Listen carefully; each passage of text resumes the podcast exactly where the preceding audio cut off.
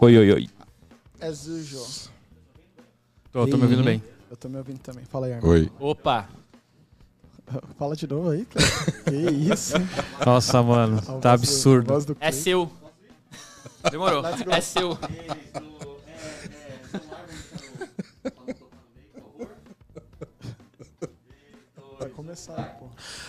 Fala aí, nós somos a galera do Como Dizia Minha Avó, um podcast que tem o intuito de trazer muito mais informação e conhecimento de uma forma bem diferenciada. E hoje, hoje é o dia, Até hein? enfim, o, né? o dia tão esperado desde o início do ano. né? E agora, cara, como eu fiz na outra, eu já vou apresentar as visitas, né?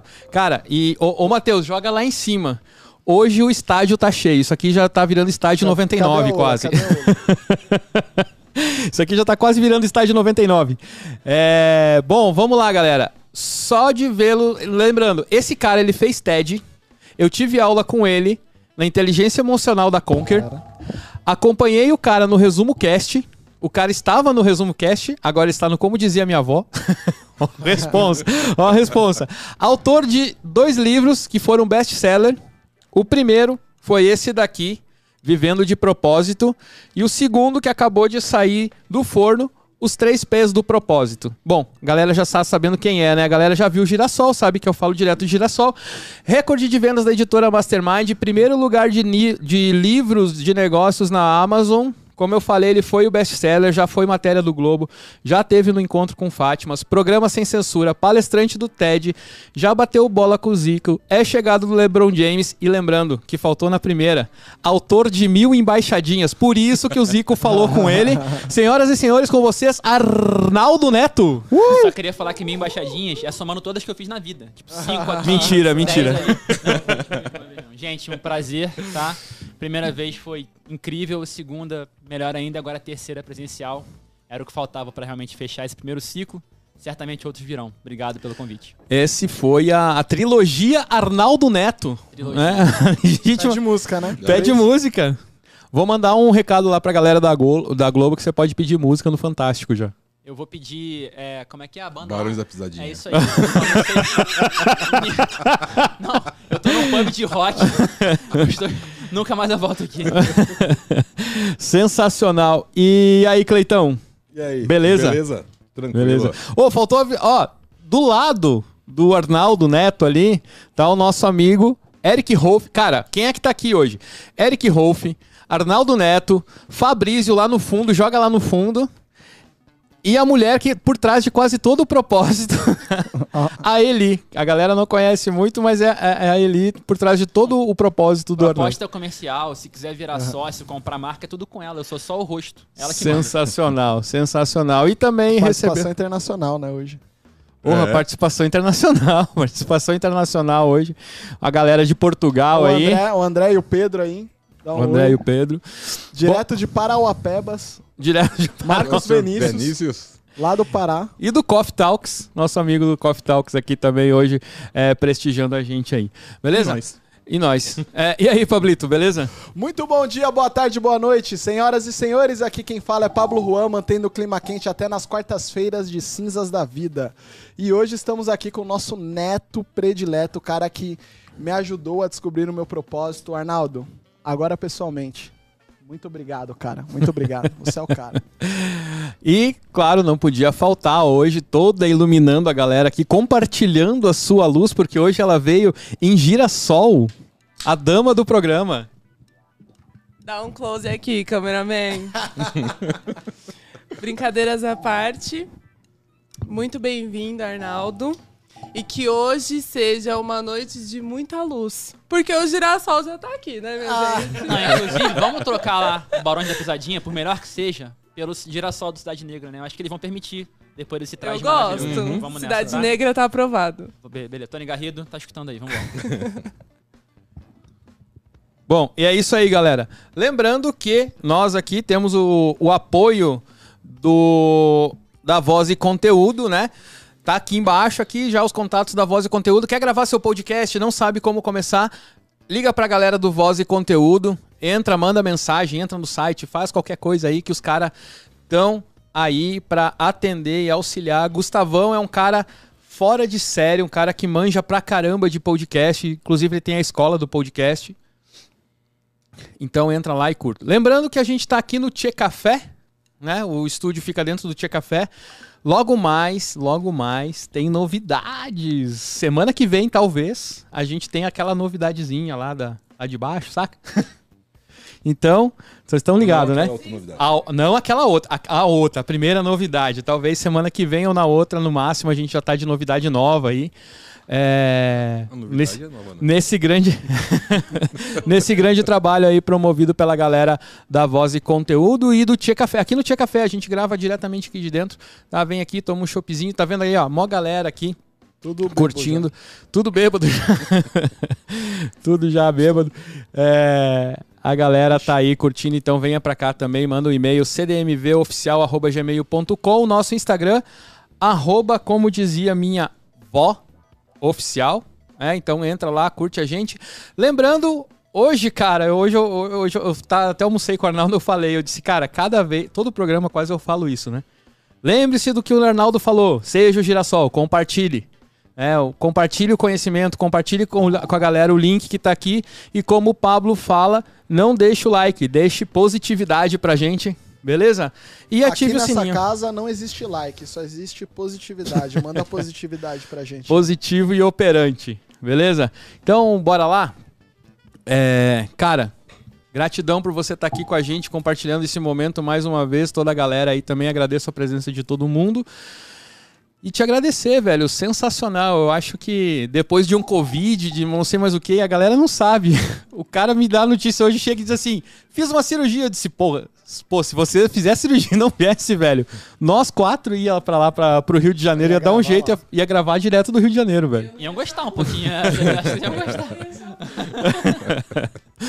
Iam bancar lá na tua. Cara, gratidão mesmo pela sua presença. E diga aí, projetos. Cara, muito Começando por esse, 3Ps. Vamos lá. Existe uma diferença no Arnaldo do Vivendo de Propósito pro Arnaldo do 3Ps. O Arnaldo do Vivendo de Propósito é um Arnaldo que vivia numa bolha. Assim, é um cara muito bem intencionado, mas que tinha uma visão de mundo um tanto quanto limitada. O que aconteceu de um livro pro outro foi que eu tive o privilégio de poder trabalhar no Resumo Cast, podcast do qual fiz parte durante um ano. No Resumo Cast conheci pessoas incríveis, muitas delas estão aqui, né?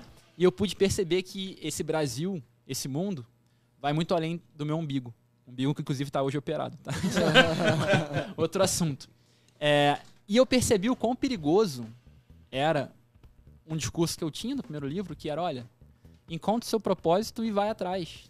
Esquece. Vai lá, fecha o olho, segue e não olha, para trás. Isso é muito perigoso, porque eu fiz isso. Mas desde que eu escrevi o primeiro livro, eu entendi quantos privilégios eu tive para fazer isso.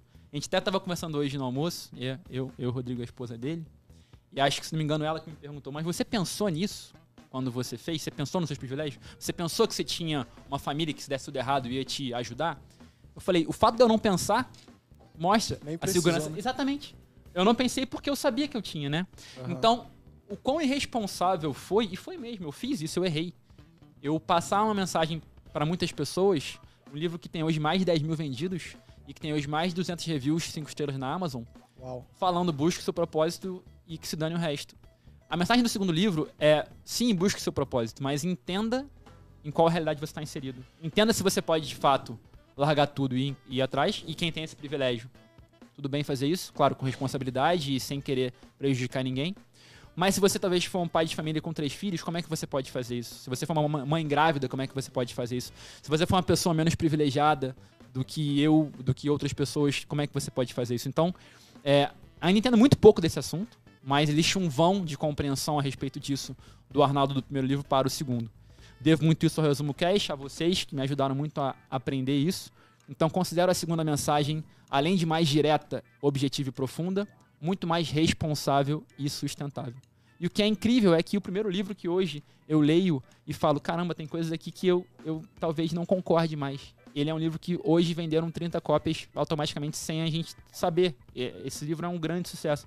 E eu ainda prefiro o segundo, né? Então é pra gente ver como é que não precisa se apegar à perfeição para lançar alguma coisa. Esse livro aqui, Vivendo de Propósito, no prefácio aqui, ó, tem um erro de português. Ao longo dele tem várias coisas que eu não colocaria. E esse livro vende mais ou menos 30 a 50 cópias por dia sem eu fazer nada.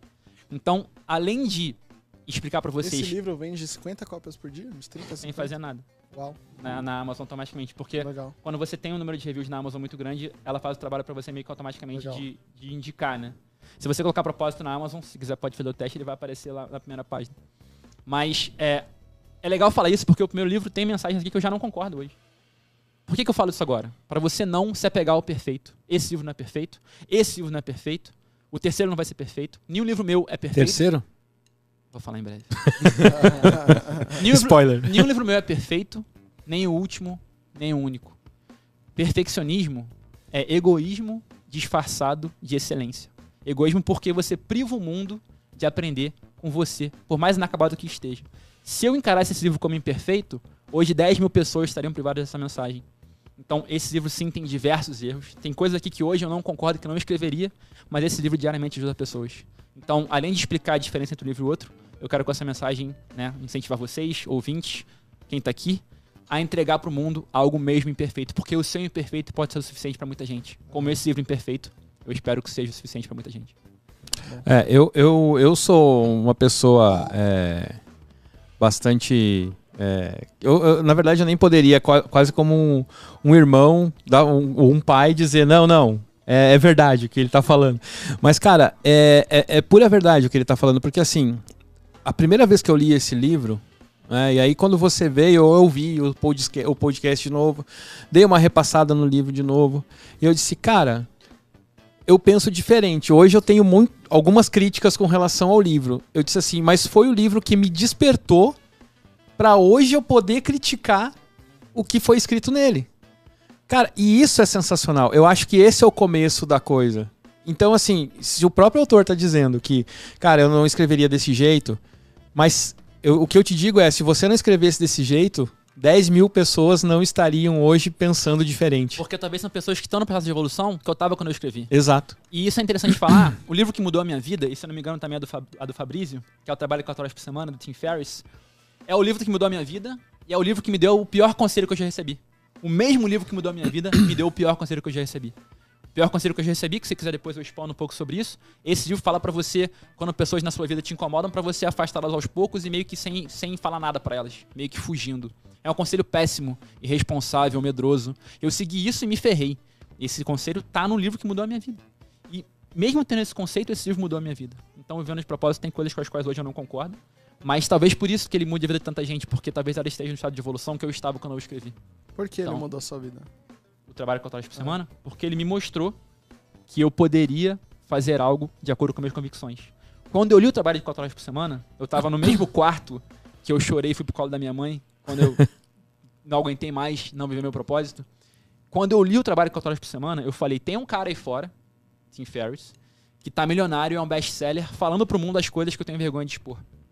É, existem dois tipos de livro, quer dizer, mais, né? Mas assim, eu gosto de classificar em dois tipos. Livros confirmativos e disruptivos. Os dois têm igual valor. Livros confirmativos. Livros que confirmam a sua visão de mundo. Livros que te falam, você não está sozinho. Livros que te ajudam a falar suas convicções porque falam algo parecido. Ler, trabalho 4 horas por semana, foi falar, tem um cara, best-seller, palestrante TED, milionário, que pensa como eu. Então ele me endossa a falar o que eu penso. Isso foi o que o trabalho 4 horas por semana fez por mim. Um livro confirmativo. Afirmativo, talvez. Já o Sapiens é um livro disruptivo. Então quer saber que religião, dinheiro, país, tudo que me faz sofrer são meras invenções? Mexeu comigo. Livros confirmativos ou afirmativos ou livros disruptivos. Os dois têm, igual valor. Trabalho 4 horas por semana foi pra mim afirmativo, mudou a minha vida. Sapiens foi disruptivo e mudou a minha vida. Sensacional. Você. Desculpa aí, alguém tem alguma coisa pra falar? Porque senão, velho, eu vou. Não, Eu ia vou. falar, você pegou e mudou. Não, vai lá, vai lá. Não, eu queria falar, esse negócio de você pegar e, e ter essa autocrítica, de olhar pro seu livro, pro seu primeiro livro e falar, eu não tem coisa ali que eu mudaria, tem coisa que eu não concordo e não que o primeiro, não que o segundo seja melhor que o primeiro. Eu acho que isso mostra um grau de evolução da gente. A gente tem que sempre olhar pra trás e não achar que a gente deixou a perfeição lá atrás e buscar o perfeito no outro. A gente tem que mostrar sempre que a gente está evoluindo. E eu acho que vai nesse sentido que, a- que, a, que você caminha. É a mesma coisa que nem você estava falando tá, vive seu propósito e pronto. Pula do prédio sem paraquedas. né? E aí, eu, quando você falou isso, eu lembrei daquela questão que a gente discutiu lá do propositão e os propositinhos, aquelas coisas nichadas. Aqui, eh, apesar de hoje eu ter a mesma opinião sobre aquilo, né, aquilo também evoluiu. Né? Tudo, tudo evolui. E isso que eu acho interessante, e eu acho que eu- e como você falou, eu achei muito legal, porque você faz uma autocrítica no seu trabalho. Você olha e você fala assim, meu, eu não sou perfeito. E isso eu, eu acho muito importante mostrar para as pessoas que elas não podem olhar para um livro e se prenderem naquilo como se fosse a tábua de salvação da vida dela. Ela tem que ela tem que começar a pensar, ela tem que começar a evoluir, começar a ir atrás dos seus sentidos. E é o mesmo sentido do seu livro. Eu não posso pegar, olhar para o seu livro e falar assim, meu, isso aqui é a minha verdade. Porque você mesmo está falando que não é a sua verdade. Né? Vo- Você está falando assim, naquele momento era. Então, de repente, ele pode te ajudar aqui. Mas a gente tem que crescer, a gente tem que evoluir. Eu acho que é uma mensagem muito legal de ser passada pro pessoal. Isso te ajuda a ler um livro, como o do Tim Ferriss, por exemplo, e você captar o que você quer e algumas coisas você falar, tá, isso aqui não serve. Isso aqui é péssimo. Como eu falei, o livro que mudou a minha vida tem o pior conselho que eu recebi na minha vida. Isso é muito importante. Falar sobre perfeccionismo, cara, eu acho fantástico. Porque primeiro que isso não existe. Como eu falei, perfeccionismo é, egoísmo disfarçado de excelência. Eu escrevi no último ano mais de mil textos. Helena que tá aqui, acho que leu cada um deles, tá aqui para comprovar essa história. Nenhum foi perfeito. Só que arte é abstrata. Quem é melhor? Kobe ou LeBron? A gente vai discutir aqui durante um ano e não vai chegar numa conclusão. Qual trabalho é melhor? Picasso ou Da Vinci? É arte. arte. YouTube ou Queen? Arte é abstrato. Cada pessoa vai ter uma opinião e, de certa maneira, endossada. Quando você vive no mundo das artes, abstrato, ganhe por consistência. Num dia qualquer, pode ser que um texto meu seja melhor que o do Paulo Coelho. Eu acho que na maioria do ano vai ser pior, mas pode ser que num dia seja melhor. Então, quando você vive no mundo abstrato, ganhe por consistência. É por isso que eu apareço todos os dias. Mais de mil textos no ano. Nenhum foi perfeito. Mas pode ser que aquele um dia mexa com você. Né? Como fala Bruce Springsteen, e aí já evoluiu um pouco, né? Comecei, comecei com Barões da Pisadinha, Cidade Negra, YouTube, Queen, Bruce Springsteen, tô, tô melhorando aqui já. O, o, o pub aqui tá começando a ficar orgulhoso. Bruce Springsteen fala assim: o Bruce Springsteen tem 70 anos, ele faz até hoje shows de 4 horas, né? Por que, que você faz shows de 4 horas, Bruce, até hoje? Você podia parar e falar: olha, eu nunca sei qual vai ser o primeiro show de uma pessoa, nem o último de outra, e eu não tenho o direito de dar o meu melhor. Por isso que eu escrevo todos os dias, porque eu nunca sei qual o dia que você, ou você, ou você, ou você mais vai precisar de mim. Com um texto que pra mim vai ser imperfeito, mas talvez pra você seja suficiente. A mensagem central pra encer- pra encerrar esse assunto é: não se apegue ao perfeito. Faça o seu melhor, entenda que não vai ser nunca ideal, sem erros, mas entregue. Porque esse bom o suficiente pode ser salvador pra muita gente. Como dizia a minha avó, feito melhor que perfeito. Exato. E falando, cara, é, com relação a isso, é, não, não precisa entregar o seu perfeito e faça, e ajuda, e contribua, e lembre do, do, do girassol. É muito importante, hoje a gente tem esse QR Code aqui em cima. Né? Engraçado isso, né? Aqui em cima onde? A galera que tá vendo no vídeo tá vendo onde é que tá. Esse QR Code aqui em cima, tá? Esse QR Code ele serve para quê? É para doação. E aí não importa se você vai doar 10 centavos ou 10 mil reais, que é para quê? É para ajudar a ONG lá, a qual ah, o Pablo lá é o, o cabeça da área, né? Um dos cabeças da área da TJS, que tá com uma ação agora pro Dia das Crianças pra galera da Zona Leste, tá? Então eu peço aí para todos, vai lá, ajuda, contribui, é um Pix, tá? Esse QR Code é de um Pix, um real, dois reais, dez reais, mil reais, dez mil reais, não importa. Lembre-se, o dinheiro é para trabalhar com a felicidade das crianças que passam o ano inteiro aí é, esperando as três datas importantes que é Páscoa, Dia das Crianças e Natal, que é os dias que tem as ações. E esse ano tem meta, né? É isso aí. É, a ONG a gente fundou em 2012, então essa é a nossa décima ação do Dia das Crianças. A gente atende de mil a duas mil crianças na comunidade que eu nasci. Então foi uma, a ONG é uma forma que, que a gente criou de conseguir é, dar um pouco de retorno do que o universo contemplou pra gente, sabe? Então fico até emocionado quando fala da ONG. Eu conheci a Luísa lá na ONG, ela entrou pra ser nossa social media da ONG, aí fez um trabalho mais ou menos, aí eu chamei pra ser do Como Dizia Minha Avó também. E depois que entrou no Como Dizia, evoluiu pra caramba, né? É, aí melhorou. Tô brincando.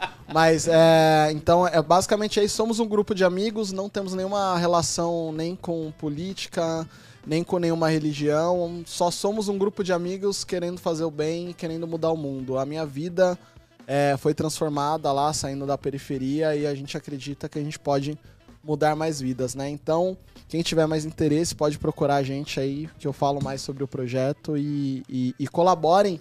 E quem for de São Paulo que puder, vá para, a ação. O Vinícius está aqui, ele já foi é, é, na ação, ele é, ele é um cara lá de, de do, do, do interior do Pará lá, né? Então, assim, é, é, é um lugar bem legal para vocês irem verem qual é a realidade de São Paulo, né? Porque isso aqui não é São Paulo, né? São Paulo é, é, é aquilo lá. Então, quem puder, fique à vontade. Vamos fazer o seguinte: é, assim como vivendo de propósito, eu teve uma data lá especial que eu lancei a um real, desti- destinei toda a renda para algum tipo de instituição. Vamos Aham. fazer para isso agora? Bora, Três Opa! um real. bora. Então tá aqui no ar, compromisso, tá?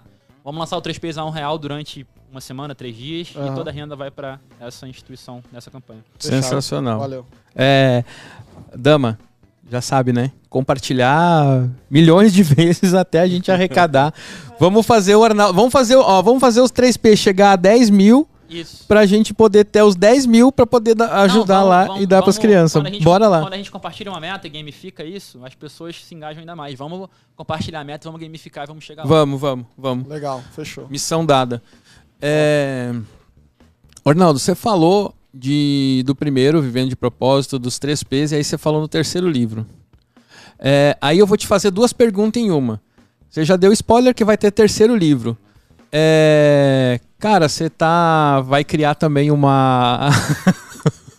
uma editora também, com lançando tanto livro assim, cara. Vamos lá. É, por partes, primeiro sim, vai ter um terceiro livro. Até o final do ano, pro Natal, a gente deve lançar a trilogia Girassol, Já? que é a trilogia. Já. Oh, Que é a trilogia do propósito. Primeiro, vivendo de propósito. Segundo, três P's. Terceiro deve ter a ver com hábitos. Então, no final do ano, deve- a gente deve lançar em edição limitada os três livros físicos, autografados, num box chamado Trilogia Girassol. Vai ser algo bem legal. Caraca. Em breve dou notícias pra vocês. Em relação à editora, já lancei uma editora, chamada também Editora Girassol. É, e eu queria falar um pouquinho sobre isso. Assim, eu sofri muito nesse mercado editorial. Não quero falar nome de editoras em particular, e pode ser que algumas editoras não façam parte do que eu vou falar aqui agora, e se não fazem parte, tudo bem. Eu não conheço todas. Mas as que eu participei, eu percebo que fazem parte de um modelo um pouco defasado, que é o seguinte: a editora hoje ganha 90% em cima do livro. Então, vamos lá. Vendo de propósito, vamos supor que custa 40 reais na livraria. E se eu vendo, sei lá, 100 livros, 4 mil reais, eu ganho 10%, a editora ganha 90%. É, enfim, não vou entrar no mérito se isso é justo ou não. A questão é, se eu vendo zero livros, a editora ganha zero reais. E eu ganho zero reais. Aí fica uma coisa meio vampeta no Flamengo, não sei quem lembra dessa referência. aquele- Eles, eles me finge, fingem que eu finge que me pagam, finge que eu jogo. Então ni- ninguém tem compromisso nessa história, né? Porque não tem um, um- Eu acho que o dinheiro, que a gente já aprendeu no Sapiens, que é uma Aham. narrativa, mas é uma narrativa que ajuda as pessoas a se comprometerem, né? Então, o que, que eu lancei pra tentar curar essa dor? Uma editora de serviços. O que, que é isso? Não tem percentual.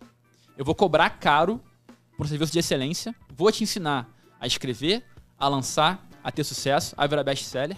E, e tudo é seu. Esse é o modelo da minha editora, editora Girassol. Quem tiver interessado depois pode me procurar, depois eu deixo meus contatos.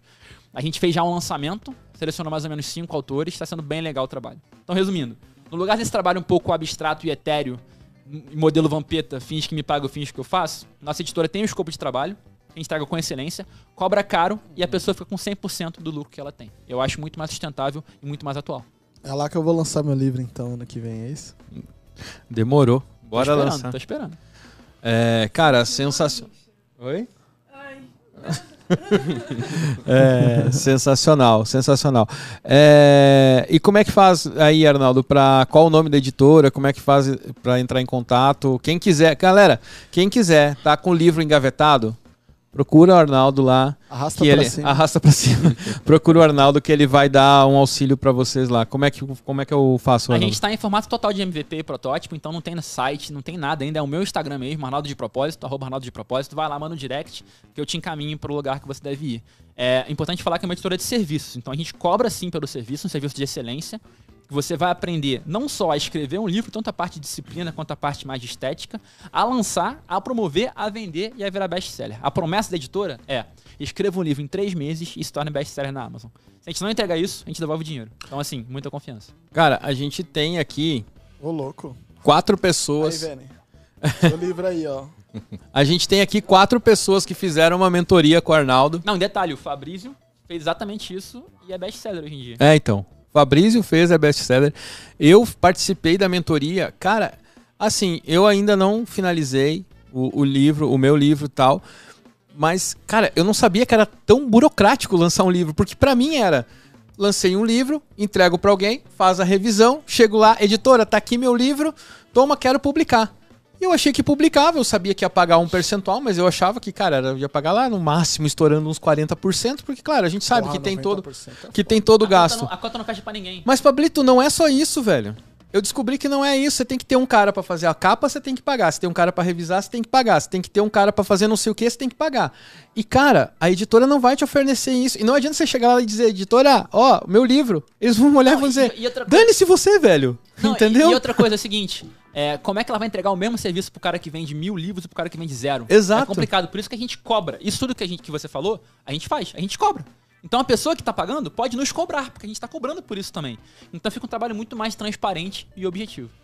Não, com, com certeza. E, cara, por trás, pra lançar um livro, é muita coisa, cara. Não é fácil. A gente tem aqui três autores aqui: Arnaldo, Eric, Fabrício. A Eli logo mais tá lançando dela também. Tem quatro autores aqui. O, o Vene também tem, Pablito. Cara, não sei até, até, que ponto vocês chegaram, mas não é simples, cara. Não é simples. Cara, é muito burocrático você, aí você tem que começar a ter contatinhos, saca? Então você tem que ter o contatinho com o cara, que o cara vai olhar o teu livro, vai analisar, vai dizer: "Ah, vou te jogar para a editora". Aí a editora vai lá e vai te cravar 90, 95%, dizendo: "Ó, você quer lançar, amigão? Então lança". Aí, claro, tem os caras, o- o- as estrelinhas, que nem Paulo Coelho, essa galera toda, né? Augusto Cury e tal, que aí a jogada é diferente. Mas, velho, aqui não tem nem. Por enquanto, a gente não tá nem um Augusto Cury, nem um Paulo Coelho, né? Então a gente vai penar. E, e- e outra, é, no mundo que a gente vive hoje, cara, que hoje, graças a Deus, eu, pelo menos eu vejo, não sei se é porque eu tô lendo mais agora, mas eu vejo muita gente lendo na rua, muita gente lendo em todos os lugares, né? Você começa a observar. E, cara, o mercado tá aí. E aí, outra coisa que eu descobri é com relação às livrarias, às distribuidoras, né? Que, é- Cara, que, cara, que, cara, é tudo máfia. Não, assim, eu, máfia. eu não posso entrar nesse mérito, mas o que realmente acontece é que existe uma relação da livraria com a editora e da editora com o autor. O autor está na ponta do processo. Então, até ele ter algum tipo de relatório ou retorno financeiro, mesmo que pequeno, são muitas etapas, né? E com esse método que a gente compartilhou agora, o autor ele é dono de 100% do que ele faz. Então, eu considero mais sustentável, mais direto, mais objetivo e mais transparente. Não, total, total. Cara, sensacional. Pablito. Eu vou lançar meu livro lá. Não, eu, eu indico. Ah, isso é importante. É, todo o processo que a gente passou de mentoria, a gente aprendeu muita coisa lá. Tá? A galera aí que passou com o Eric, o, o- passou com o Arnaldo, o Eric, o Fabrício é, e a Eli. Cara, é, a gente aprendeu muito. Muito, muito, muito. Eu, eu vi coisas que eu nem sabia que existia dentro. Numa... Então, esse trabalho que, o, que a editora, que o, que o Arnaldo faz, é sensacional. Aconselho. Ah, não vou. Cara, eu tenho uma ideia de publicar um livro. Cara, faz lá. Você ainda tá dando mentoria de, de, de best-seller não? Sim. Então, faz a mentoria lá com o cara, velho. Porque eu aprendi. E é fácil. Cara, é muito fácil você escrever um livro. Você consegue escrever um livro assim, ó, rapidão. Existe. Com a técnica. É, então, existe. Eu vou revelar aqui um pouquinho do ouro, não tem nenhum problema. Vamos fazer uma conta aqui de padaria, tá? Pega aí, quantas páginas tem esse livro? Esse aqui tem 211. 211. Quantos dias tem um ano? 365. 365. Se Ou você seis. escrever uma página por dia ao longo de um ano, Dá pra escrever um livro. tranquilamente, né? A gente tende a olhar para o processo como um todo e não para as etapas, né? Tem um TED muito bom, que é How to Achieve Your Most Ambitious Goals, como atingir seus, suas metas mais ambiciosas, que é um cara que ele é recordista de recorde. Ele tem recorde de tudo. O último que ele fez foi, ele cobriu uma montanha no Colorado de, de, de tricô. Como é que ele faz? Ele pega a meta, ah, vamos lá, sei lá, são, vou chutar aqui, são 40 km de tricô. Ele quebra quanto por mês, quanto por dia, quanto por hora, quanto por minuto. Vou usar a referência com ler livro, que também funciona. Sapiens. Pô, você olha pra Sapiens, Quem é que tem Sapiens aqui físico? Dá medo, Eu né? tenho. Não dá, Caralhada não de dá livro, medo. não li, você não. olha pro Sapiens empoeirado na estante, É você foda. fala, porra. Parece que ele tá gritando o teu nome de Eu noite, leio né? de 30 em 30 páginas. Eu falo, caralho, é muito livro, né? Pois é. Daqui a pouco eu leio o resto. Sapiens tem, tipo, eu diria que tem 600 páginas. Se você fala assim, vou ler o Sapiens em dois meses, e você quebra, são 10 páginas por dia. O que é mais fácil?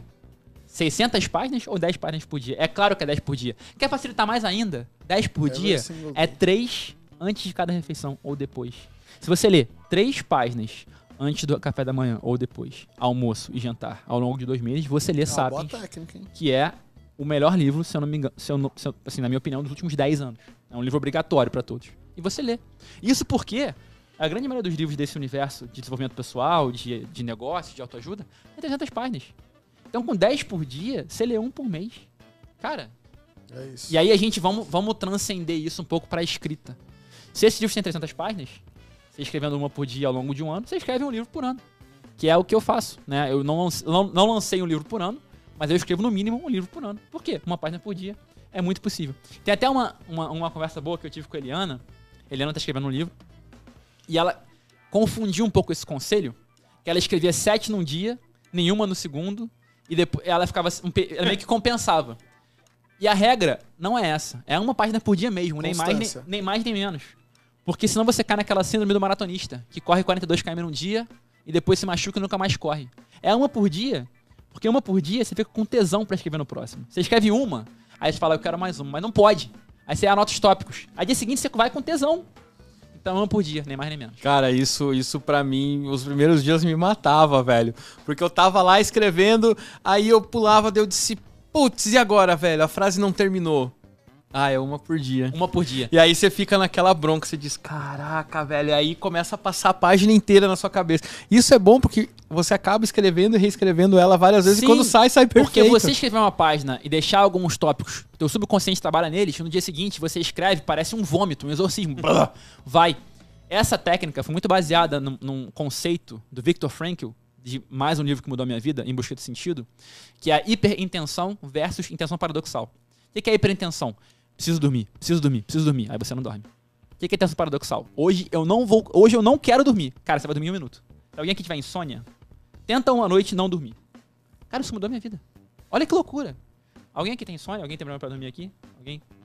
Então, hoje, vocês vão tentar não dormir. Mas assim, também não é ficar no Instagram aqui, não. Vocês vão deitar, luz apagada, e vão tentar, vocês vão dormir em um minuto. Porque perde a pressão. Esse conceito da intenção paradoxal é a mesma coisa com o livro. Se você não pode escrever mais de uma página por dia, você passa a querer escrever mais. Mas você não pode. Aí dia seguinte você quer escrever. Vira uma coisa legal. Então você escreve uma, anota os tópicos, volta no dia seguinte. E isso não acaba. Com esse método, vocês todos que estão aqui escrevem um livro por ano pro resto da vida. Uau. Sensacional. Tem alguma coisa aí? Olha, a galera é super emocionada com a sua, né, a sua iniciativa de ajudar a TJS. E também já colocaram aqui é, pra gente colocar por escrito todas essas indicações, essas diquinhas de livros, né, de referências.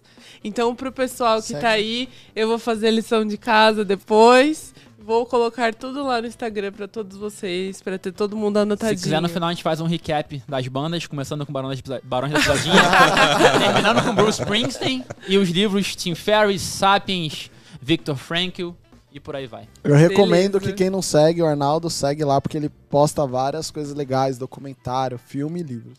Exatamente. E dicas, né, minha gente? Porque eu tô aqui, ó, tô com a minha colinha aqui. Eu acho que já dá pra eu soltar a primeira dica. Como dizia Arnaldo, não deixe a falta de fama te cegar. Para as maravilhas que vem fazendo, continue. Cara, isso é muito importante. Tem o discurso do Drake. Falo do Drake, eu fico até um arrepio, né? Que ele é maravilhoso. Imagina aquela voz no ouvido, Já né? pensou? Deve ser tipo a do Cleiton. Não, eu falo, é o que eu falo pro o Drake. É que nem a do Cle... É que o Clayton hoje, ele não tá com o Shure. Ele botaram o outro microfone aqui pra ele. Mas quando ele usa esse mesmo microfone que, que, velho, semana passada eu cheguei em casa, eu, eu só ficava tentando reouvir. E hoje tem uma luz que vem dali, ilumina. Eu tava aqui admirando o Clayton agora vamos há pouco, vamos velho. replicar o que aconteceu aqui hoje mais cedo? Fala um boa noite aí pra mim, fala. Fala boa noite. Fala boa aí. noite, fala. Boa noite. É seu. É seu. É seu. Eu falar Ó. o quê? É seu. Enfim, o Drake, ele, dá- ele deu um discurso no. O, o- o Drake, ele tem a música dele que ele fala: I give away Grammys on the Instagram. O Drake, ele dá de presente os Grammys dele no Instagram. Ele, ele doa. Por quê? Não é arrogância, não é marra. Embora ele seja um pouquinho marrento, mas o Drake pode, né, gente? É, ele fala que a gente tende a supervalorizar essas premiações, enfim, a gente confunde muito ego com propósito. O que o Drake fala nesse discurso do Grammy, depois se você quiser eu te mando o link para você compartilhar, ele fala, isso aqui é muito legal, mas não é necessário. Se você já gera um impacto na sua comunidade, você já está ganhando. Então se você não tem isso, não tem problema. Durante muito tempo, meu sonho foi dar uma palestra no Maracanã. Olha, eu não tô negando isso, tá, Papai do Céu? Eu- Se rolar, vai ser maneiro. Mas assim, eu substituo esse sonho por vender 10 milhões de livros e sair na rua anônimo. Né? Porque hoje eu entendo o impacto que eu quero gerar e não tanto o ego de, pô, tô ali no palco, como a galera vendo tal. Claro que é bacana, né? Eu não tô falando, de novo, Papai do Céu, se rolar. Se for show. da tua vontade, o Não, seu filho tá tô, pronto. Tô aqui, tranquilão, fazer ola, camisa do Mengão, vambora. Mas eu troco isso fácil por vender 10 milhões de livros e sair na rua anônimo. Sabe?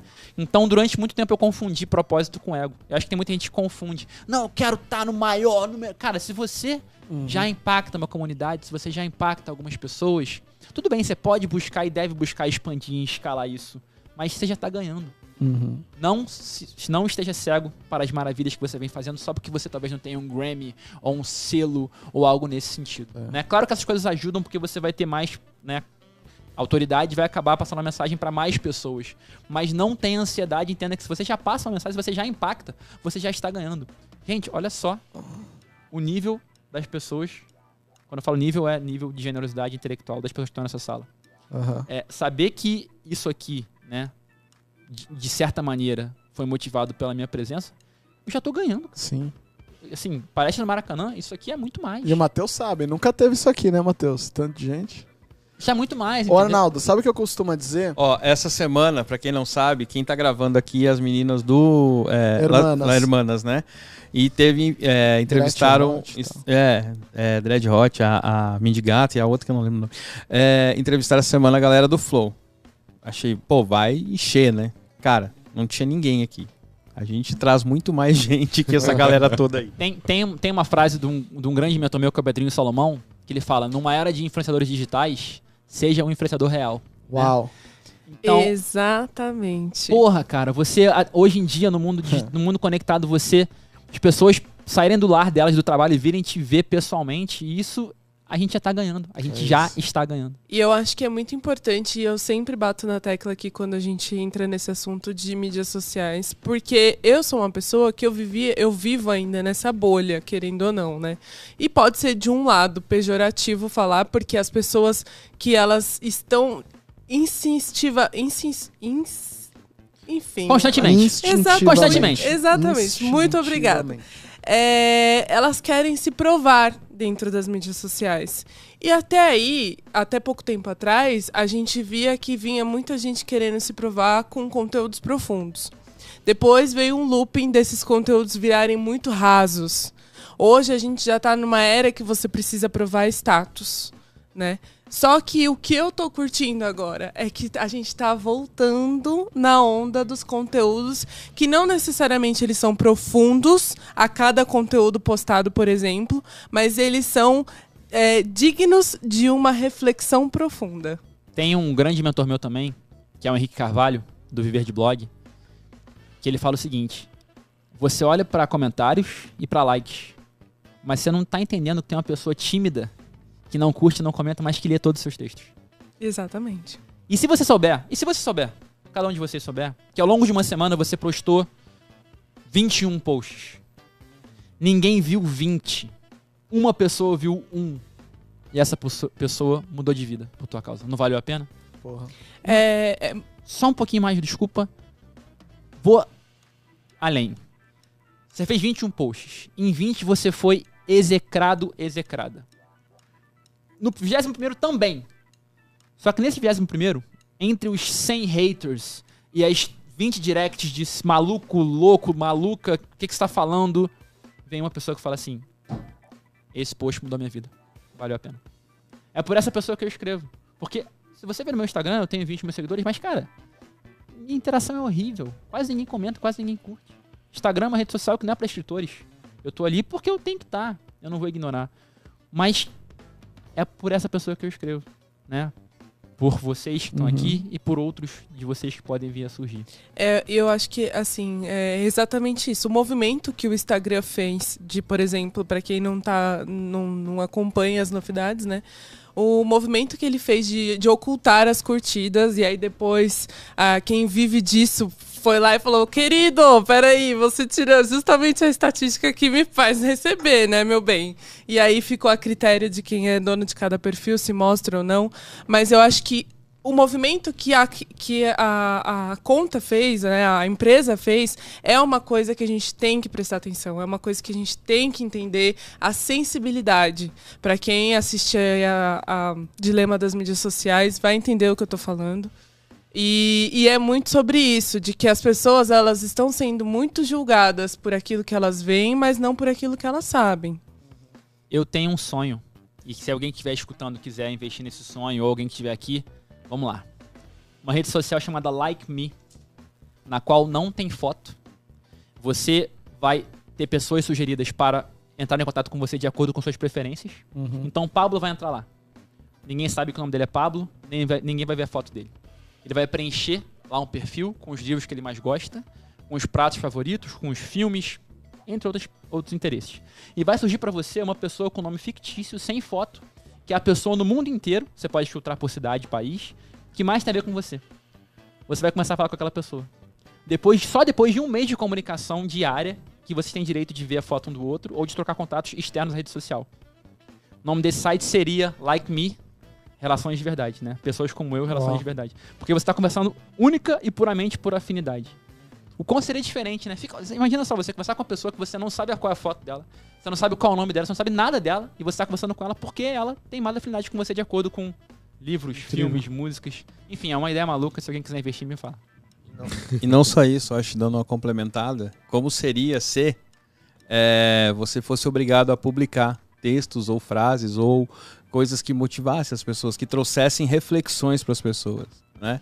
Ao invés de, de, de, de jogar uma imagem, de jogar uma foto, de postar a foto do que, do que que você está comendo agora, né? De Mais post-? Ah, mas aí eu acho que depende do que você acredita. Porque não adianta nada eu postar uma, uma, uma frase de impacto ou um pensamento lá e eu não, e eu não acreditar naquilo. Né? Eu, que nem você falou, ah, você ser obrigado a colocar lá. Se eu não acredito naquilo que eu tô postando, então pra mim ela não tem valor. Toda vez que eu faço um post com, alguma, com algumas frases que eu gosto do- de fazer desse jeito, é porque eu leio aquilo, eu, eu tento entender aquele, aquela frase e eu acredito na, na- no que ela está dizendo. Então, se você não acreditar no que você está publicando, não adianta, velho. Você pode publicar a foto, você fala assim, eu vou tirar uma foto desse sanduíche. E você escreve lá, é o sanduíche mais gostoso do mundo. Só que quando você comeu, você não gostou. Você não acredita naquela foto. Ninguém vai. A, a mensagem já tá clara. Pra mim, fun- pra mim funciona assim. É, Isso, reflexivo. Isso vai um pouco de acordo com o livro, mais um pra sua lista. A Virtude do Egoísmo, da Ayn Rand, autora de, da Revolta de Atlas, também escreveu um livro sobre negócios que chama A Virtude do Egoísmo. Segundo ela, resolver o seu próprio problema é a coisa mais altruísta que você pode fazer. Porque tem outras pessoas aí fora passando pelo mesmo. E aí, o que, acontece quando você, no meu caso, sofre por não saber o propósito e você encontra? Você fala, cara, eu sofri pra caceta porque eu não sabia qual era o meu. Eu não tenho o direito de privar as pessoas dessa verdade. Porque eu posso poupar as pessoas desse sofrimento. Imagina o quão bom seria se nessa noite que eu chorei no meu quarto e fui dormir no colo da minha mãe como uma criança de 5 anos, alguém entrasse no meu quarto e falasse: Calma, eu sei o que você tá passando. Você, depois que passou por isso, pode ser essa pessoa para muita gente. E aí você não vai compartilhar. Por isso que esse livro fala que a coisa mais altruísta que você pode fazer é resolver o seu próprio problema.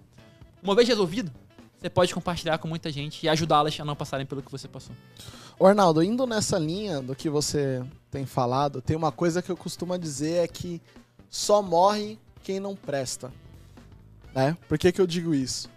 É, O lance de a gente estar vivo aqui em vida vai além de a gente, né, da nossa vida material, mas em sim do legado que a gente deixa no mundo.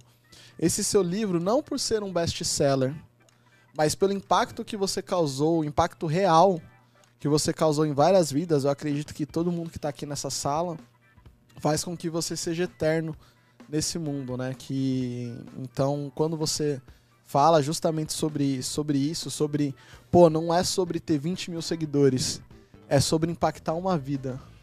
Esse impacto em uma vida faz com que a gente seja eterno. Né? Porque esse impacto em uma vida a gente não tem noção.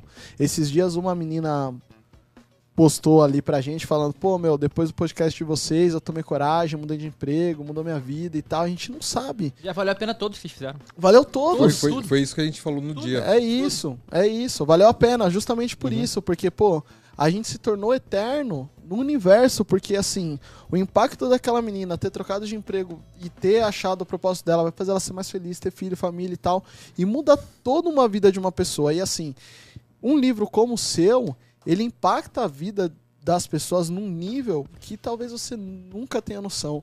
Mas o fato, é, o fato é que, saiba que você é um cara que você virou eterno, você nunca vai morrer. Obrigado. E, e complementando, pra te ver, eu, bom, eu, eu te falei hoje no almoço, né, cara, o quanto você acabou impactando a minha vida, e não só a minha vida, né, e aí eu não vou falar dos meninos aqui, mas eu vou falar da minha vida pessoal. Você impactou não só a minha vida, mas você impactou a vida da minha esposa, que quis ir lá hoje pra poder trocar uma ideia com você, Foi um prazer. e cara, você impactou a vida da minha filha de 8 anos. A minha filha ficou chorando porque ela não ia conhecer o Arnaldo Neto. Você tem noção disso? Eu até tenho que atualizar a tua dedicatória, vou mandar uma mensagem pra ela e pra tua esposa também. Fazer isso, pelo amor de Deus. Não, com certeza. E ela, ela disse, pô, mas eu quero, mamãe, eu quero ir, mas filha, não vai, não vai rolar, entendeu? Aí, Porque eu tinha outras coisas pra fazer, acabou não podendo vir. Mas então, assim, cara, só de pensar, o momento que você pensa que você impactou não só a vida de adultos, mas vida de uma criança de 8 anos que te ouviu falar e que ela pegou alguma mensagem e que ela plantou um girassol em casa por causa que o tio Arnaldo falou do girassol que ela queria ver se virava pro sol. Cara, isso é é pesado, é foda, é sensacional, tá ligado? Gente, eu tô muito tocado, assim, é isso que você falou, quando a minha tentativa de contribuição transcende pessoas e atinge famílias, pra mim significa o mundo. As suas palavras de eternidade ecoam muito em mim, porque a- além do Covid e dos pontos que eu tô agora no meu abdômen, nesse meio tempo, entre minha primeira vida e a segunda, minha avó faleceu também. É, a minha avó tinha 87 anos, viveu uma vida fantástica. Cara, hoje tá cheio, mas o enterro da minha avó foi brincadeira. Vocês não têm ideia. A quantidade de pessoas idosas numa pandemia que foram prestigiá-la. E as mesmas foram na missa de sétimo dia. Nos dois. Não foi, ah, não, já fui em um, não. Nos dois. A minha avó se tornou eterna pelo impacto que ela gerou. Escutar isso de você significa, muito pra mim. Eu escrevi um texto pra minha avó que eu não compartilhei até hoje porque eu não encontrei momento. E a minha avó sempre falava que eu tinha que ir no Jô Soares. Eu não tô no Jô Soares, mas eu tô aqui. E se eu puder fechar com ele lendo, depois vai ser uma grande honra. Então, se vocês puderem lembrar disso no final, eu vou agradecer muito, tá? Pode Obrigado. deixar. Vovó, tamo aí. É... Cara, e aí até lembrei que você, no primeiro você acabou mandando um abraço pra sua avó, né? Foi. Podcast, como dizia minha avó, minha avózinha recém-falecida, falou que eu tinha que ir no Jô Soares. Isso aqui é muito maior pra mim, então vamos lá. Então vamos lá. A capa do seu livro, pra mim, ela já é. Isso, Já é um isso. tra- Não, desse aqui. Já é uma dissertação que você pode. A gente pode, poderia discutir isso aqui um. Dois, de- dez dias. Porque você fala, encontre seu propósito. Escolha uma profissão e trabalhe com produtividade. Quando a gente, fala de profissão e produtividade, tudo bem, a gente vê que tem, existe uma certa ordem. Mas eu consigo escolher a minha profissão pelo meu propósito ou eu preciso ter uma profissão e depois eu consigo identificar meu propósito dentro dela? Cara, essa pergunta, eu amei ela. É, é muito interessante. Eu não sei se alguém aqui fez isso, tá? Mas muita gente fala assim, ah, Arnaldo, eu li o Vivendo de Propósito, mas eu não fiz os exercícios, não. Eu só li. Fala, Pô, você vai pra Disney, não vai na Montanha Russa? É, é impossível, né? Cara, a quantidade de gente que leu esse livro e não fez os exercícios foi muito grande. Isso me ligou pra uma setinha.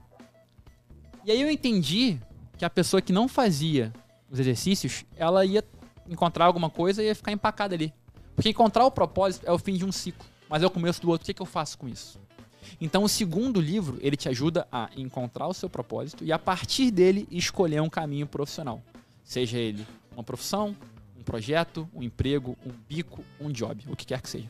Importante dizer que Quando a pessoa chega nesse ponto no livro de encontrar o propósito, escolher uma profissão, ela pode tanto largar tudo e começar do zero, se ela for privilegiada como eu era e sou, e como porque na minha época eu fiz isso, porque eu tinha toda a questão de conforto familiar, como eu já falei aqui. Ela pode conciliar com outro emprego. E ela também pode inserir esse propósito no que ela já faz. Sua pergunta é incrível, porque nesse livro ela encontra o propósito, ela fica um pouco à mercê do universo, sem ter um direcionamento. Claro, encontrar um propósito já é suficiente, já vale o preço do livro, não tenha dúvida. Mas nesse, depois que ela encontra, eu falo, tá bom, você encontrou, e agora? O que você vai fazer? Você vai escolher qual profissão? Você vai escolher uma nova profissão? Você vai dar tchau pro que você fez até hoje e vai começar de novo? Entenda que para fazer isso, você pode ficar. Você vai ter que ficar alguns meses sem ganhar dinheiro. Você pode fazer isso? Não pode? Então tá conciliar. Gente, eu não sei quem sabe aqui, eu tenho emprego paralelo.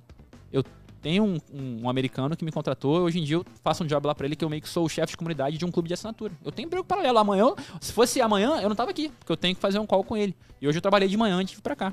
Então eu tenho emprego paralelo, eu concilio. Né? Então você pode largar tudo e começar do zero, você pode conciliar um emprego que te dá segurança com um novo, com mais propósito, ou você pode falar, cara, eu trabalho tanto que só de pensar em conciliar eu passo mal. Então tá bom. Então você pode pegar o seu propósito e inserir no que você já faz.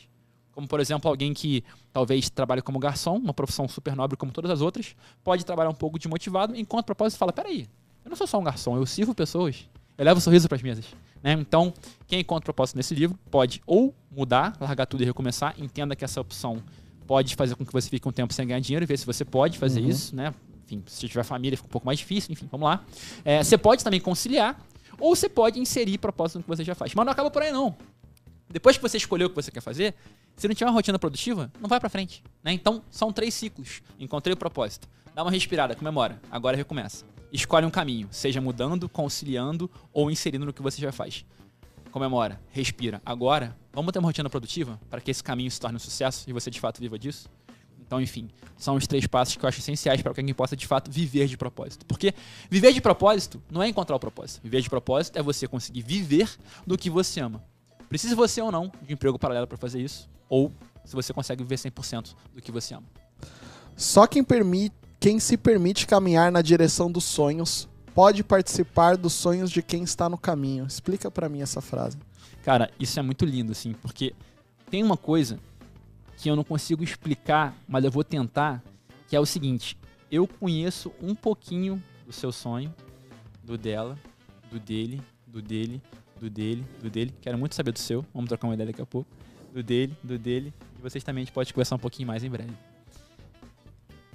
Ajudar as pessoas a encontrar o sonho delas e não viver o seu te torna o quê? Um hipócrita? Um palestrante de palco? Aham.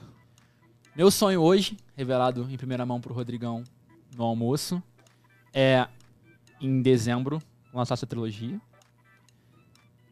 ir para a Europa para lançar uma nova trilogia de Londres, agora de ficção.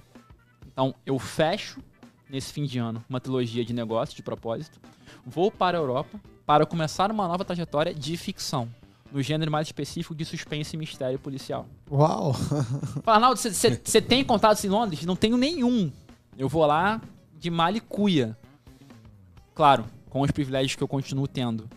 Mas você entende que eu te motivar a ir atrás do que você quer, claro, com responsabilidade, e você, e você, e você, e você, e não fazer isso por mim, me torna um hipócrita. Então, é um ciclo virtuoso no qual eu humildemente pretendo ajudar pessoas a conquistar os sonhos delas. E isso não me dá direito de me privar do, do meu sonho. Tem um texto meu, você vai achar aí, entre tantos, que é o seguinte: você quer inspirar as pessoas a encontrar o propósito? Não faça nada, apenas viva o seu. Porque a sua luz já automaticamente as inspira. Uau. Quando você vai no show. Bom, vamos, vamos- você tá alguém aí, um, um show inspirador, um cara brabo, uma banda, uma mulher incrível. Fala aí alguém, um artista. Qualquer um. Racionais MCs. Racionais MCs, gostei. Você vai no show do Racionais. Mano Brown, alguém lá falando, encontre seu próprio. Ninguém fala nada. Só que eles estão vivendo dele de maneira tão genuína que você É sai isso. inspirado. É isso. Né? Quando você vê um filme, uma atuação. Fala uma atriz, algum ator aí incrível. Kenny Reeves. Keanu- Quando você vê o filme. Pô, foi logo no. Matrix, É. né? Vai ter o 4 agora, hein? Tá, por quê? Eu falei Vamos lá, papai. Quando você vê o filme do Keanu Reeves, você não sai do filme. O Keanu Reeves não fala assim, agora que acabou o filme, vai encontrar o seu propósito. Não, mas ele se entrega tanto pro papel que você automaticamente já sai inspirado a encontrar a sua verdade. Então você quer inspirar as pessoas a encontrar o propósito? Simplesmente viva o seu, não faça mais nada. A sua luz automaticamente vai fazer com que elas queiram também, com que a delas, com que a delas brilhe, né? Como tem aquela frase do Coach Carter, né, do Timo Cruz, maravilhosa, né? Aqui, ó. Se quiser puxar aí, ele fala que quando você brilha, você inspira as pessoas a brilharem. Então é isso. Você quer inspirar as pessoas a encontrar o propósito delas? Viva, viva o seu. Elas vão te ver, como eu tô aqui agora, presente, potente. Elas vão falar, cara, eu quero isso pra mim. Ô, Arnaldo, sabe uma coisa que eu vejo isso aqui, até, até abrindo aqui? A gente tá aqui no estúdio. O Matheus que tá aqui, cara, ele chega antes. Assim, ele fica o dia inteiro aqui gravando podcast. Ele arruma isso aqui, velho. Com uma alegria, saca? Ele fica aqui e tal, e a gente, pô, às vezes é, horário e tal, e ele tá aqui, velho, de corpo presente e fala, cara, esse cara aqui, eu nunca falei isso pra ele, tô falando pra você ao vivo. Esse cara vive o propósito dele. velho. Propositão. Propositão. E ele vive com uma gana que isso me motiva todo dia. Eu falei, porra, eu tenho que vir É pra isso. cá. Porque o trampo dele, velho, me motiva. Eu nunca te falei isso, tô te falando isso ao vivo. Ele tá falando que tá no momento de mudança, de encontrar propósito. Que então, que é justamente isso, velho. Eu tô, tô- tô- eu tô falando aqui, né? Mas é, é, é- é- Só é justamente isso. Você fala, porra, esse cara ele faz porque ele gosta, né? O trampo dele. E aí você fala, caralho, velho, isso bate na gente, velho. De uma maneira tão potente que você fala, porra. Cara, você é brilhante, porque pra que a gente ir pra Kenny Reeves e, e- e- e Racionais? Tem aqui, cara, o Matheus. Gente, o, o rapaz que trabalha na porteira do meu prédio, muito engraçado, é a figurinha Luciano, vascaíno doente. Ele é a pessoa mais feliz do mundo. Ele é a pessoa mais feliz do mundo. Aí um dia, eu encontrei com ele na portaria, falei, Luciano, ah, vou mostrar isso pra ele. Luciano, falei de você hoje. Ele, é mesmo? Falou o quê? Falei que você é o cara mais feliz do mundo. Eu sou mesmo! então, assim, o Cano Reeves é foda. O, o, o- o Racionais também é foda. Mas, cara, o Matheus e o Luciano já vivem a essência deles É isso. e isso já nos motiva. Eles não precisam falar pra gente fazer isso. Eles já brilham e essa luz já nos né, inspira. É, eu preciso fazer um depoimento aqui agora, porque eu não, eu ia deixar essa frase pro final, mas eu não consigo. Algo tá aqui me dizendo fala agora. E aí eu vou falar. É, você tocou, por que, que eu senti muito Coach Carter? Primeiro porque eu já joguei, então pra mim um filme que fala sobre basquete e metas de vida já mexe muito comigo. Mas, acredite se quiser, Papai do Céu está de prova, pode chover um canivete agora. Eu andava com essa frase na minha carteira. E eu vou ler pra vocês. Qual é o seu maior medo? O nosso maior medo não é sermos inadequados. Nosso maior medo é sermos infinitamente poderosos. É a nossa própria luz, não a nossa escuridão, que nos amedronta.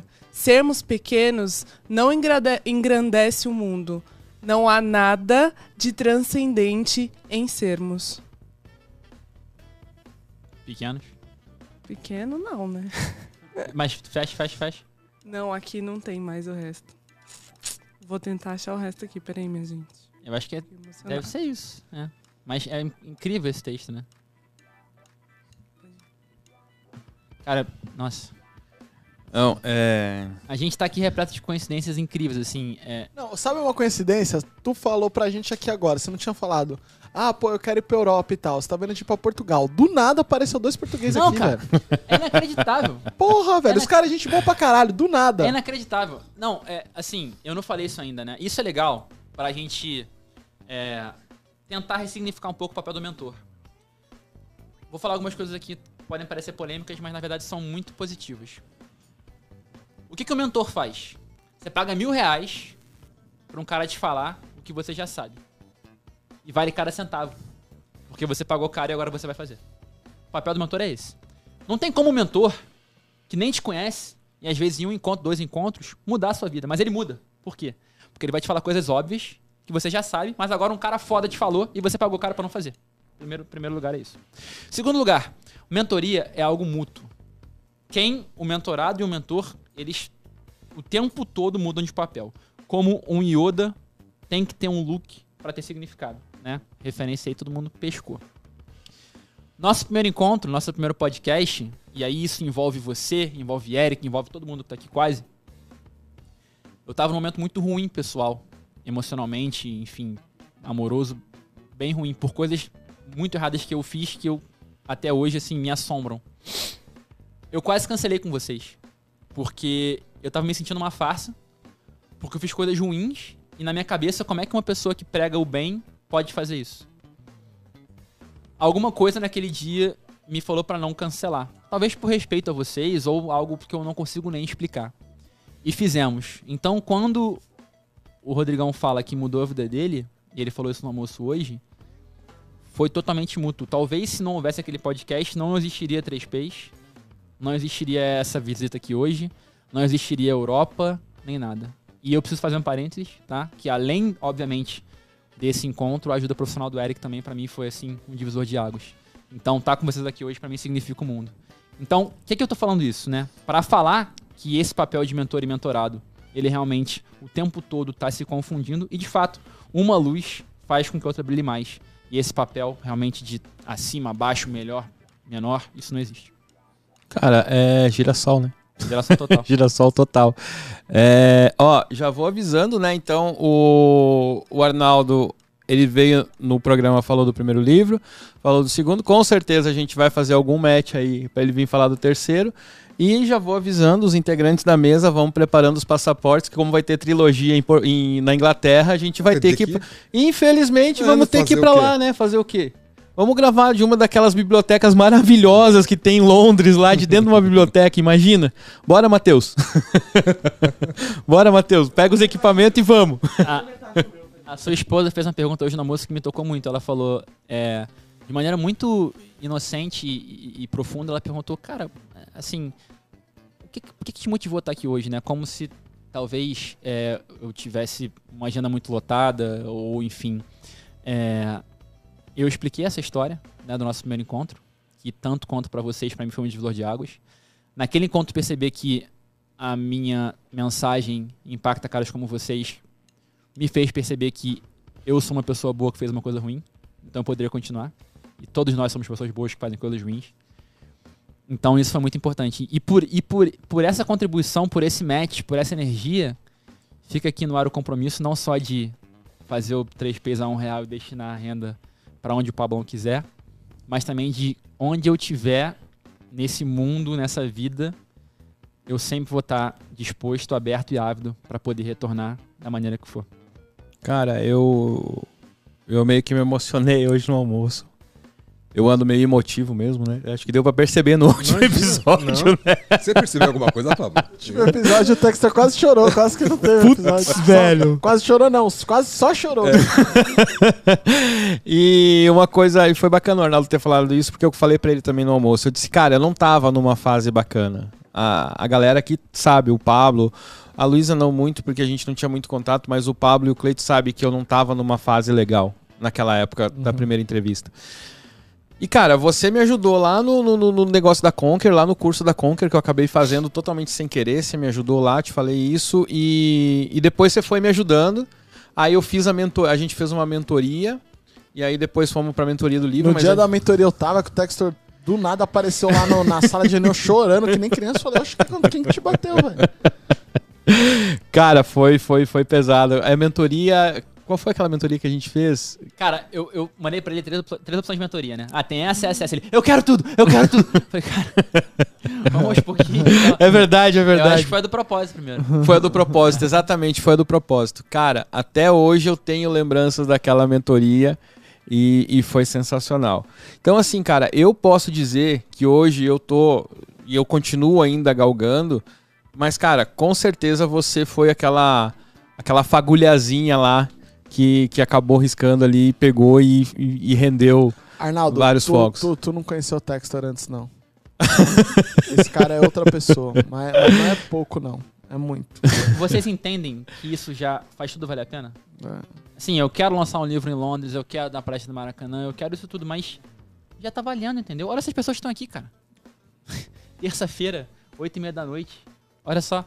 Já, vale- já tá valendo a pena. Tudo, cada texto que eu fiz que ninguém curtiu, que ninguém comentou, cada livro que eu, que eu escrevi que eu não lancei, cada e-mail que eu lancei, mandei pra editora que não tive resposta, tudo já valeu a pena. É, e é sensacional, cara, porque eu acho assim, é, é o que você falou. Hoje eu posso escrever o texto que mude a vida de alguém. E cara, e isso eu acho que é pra todo mundo. Isso vale pra todo mundo. É uma coisa que eu tenho falado e trazido muito aqui. A gente tem falado muito disso aqui. Cara, escreve seu texto.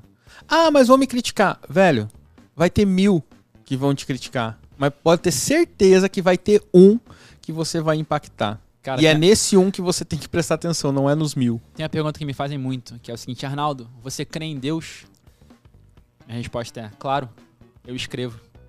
Porque se você pegar um papel e caneta Deus e tá você vendo. perguntar, ele responde. Experimenta fazer isso. Aqui, quem estiver aqui, ou em quem estiver em casa, ou vocês depois. Pega a pergunta que hoje mais te incomoda. Pega um papel, coloca numa mesa, escreve. Ele vai responder. Ele, ela, eles, elas, universo, energia, o que você crê. Isso é mágico. Se você coloca uma caneta no papel e pergunta, você naquele momento se torna um receptáculo de algo maior, uma mensagem. E naquele momento você cura a sua própria dor e se entende como mensageiro ou mensageira. E a partir daí entende que precisa compartilhar. Show. É tudo isso e apenas isso que eu faço na minha vida. Como diz o Cleitão, são as perguntas que movimentam o mundo, né, Cleitão? Com certeza. Ô, Arnaldo, assim, dá uma dica, se é que é possível. Uma dica barra resumo. Quem tá ouvindo a gente aqui ainda não encontrou o seu propósito, tá sedente aqui ouvindo isso, falando, meu, eu quero ter isso. Que dica você daria para pra, as pessoas além do leia meu livro? só rapidinho, só rapidinho. Aí dá até pra gente complementar isso aí. Você pode ou ir lá e assistir o primeiro, a primeira entrevista com o Arnaldo. Aham. Lá a gente conversou bastante sobre isso. Então agora vocês podem aproveitar ao vivo ele falando aqui. Vamos lá. É isso aí. A, a dica, é, assim, ela vai se atualizar sempre, né? Mas ela pode ser um pouco parecida com a primeira, mas eu acho que tá mais profunda. Rainer Maria Hilke, do livro Cartas para um Jovem Poeta. Trecho. Beleza e terror. Permita que tudo aconteça com você. Tudo é experiência, nada é definitivo. A resposta para essa pergunta está na sua dor. A gente falou um pouco sobre textos aqui hoje, né? Quando, quando é que você deve publicar um texto? Quando é que você deve compartilhar alguma coisa? Se for a sua dor, compartilhe. Ninguém ensina, nenhuma faculdade, nenhum livro, nenhum MBA, nenhum podcast ensina para as pessoas o que você aprendeu com a sua dor. O processo não pode ser outro. Olha para dentro. Encontra o que mais te incomoda. Se olhe de frente, despido, despida, nu, nua, no espelho. Resolva. Por você. Entenda que resolver por você é a coisa mais altruísta que você pode fazer naquele momento. Quando você resolve o seu problema, você conhece a dor de tê-lo e a delícia de resolver. E, consequentemente, ao resolver, você vai entender que você é obrigado, obrigada a compartilhar com o mundo para poupar outras pessoas de passarem pelo mesmo. Quando alguém me manda mensagem assim, Arnaldo, me ajuda a encontrar o propósito, por um lado eu fico triste, porque eu queria que ela já, já tivesse encontrado. Mas por outro, eu dou um sorriso, porque eu sei que eu vou poder ajudar, porque eu passei por isso, cara. Então quando você olha pra sua dor e você tenta resolvê-la, não precisa nem resolver por completo.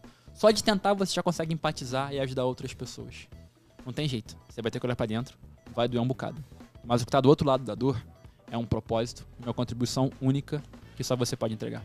Cara, eu até li uma frase hoje, foi até por acaso. Não lembro o autor. Nada é por era- acaso. Desculpa. Sim. Isso foi. que era uma frase assim: O problema dói. Mas o. A, o- como é que era? O problema dói. A dor é inevitável, o sofrimento opcional. Não, não era assim. Era o. É mais ou menos assim: o, o problema dói, mas o propósito cura. Uau. Né? E vai cair, vem bem a calhar com isso que você falou, né? Você olhar pra dentro de você, entender a sua dor, entender o seu problema e conseguir tirar forças dali pra encontrar o seu propósito que vai curar os seus, seus problemas. A ferida vai, vai permanecer ali. A cicatriz não vai sumir. E até é bom que ela não suma pra você sempre olhar ali e entender o porquê que você tem aquela cicatriz. olhar para sua dor, tentar curá-la e compartilhar a cura com o mundo é tudo e só o que você pode fazer.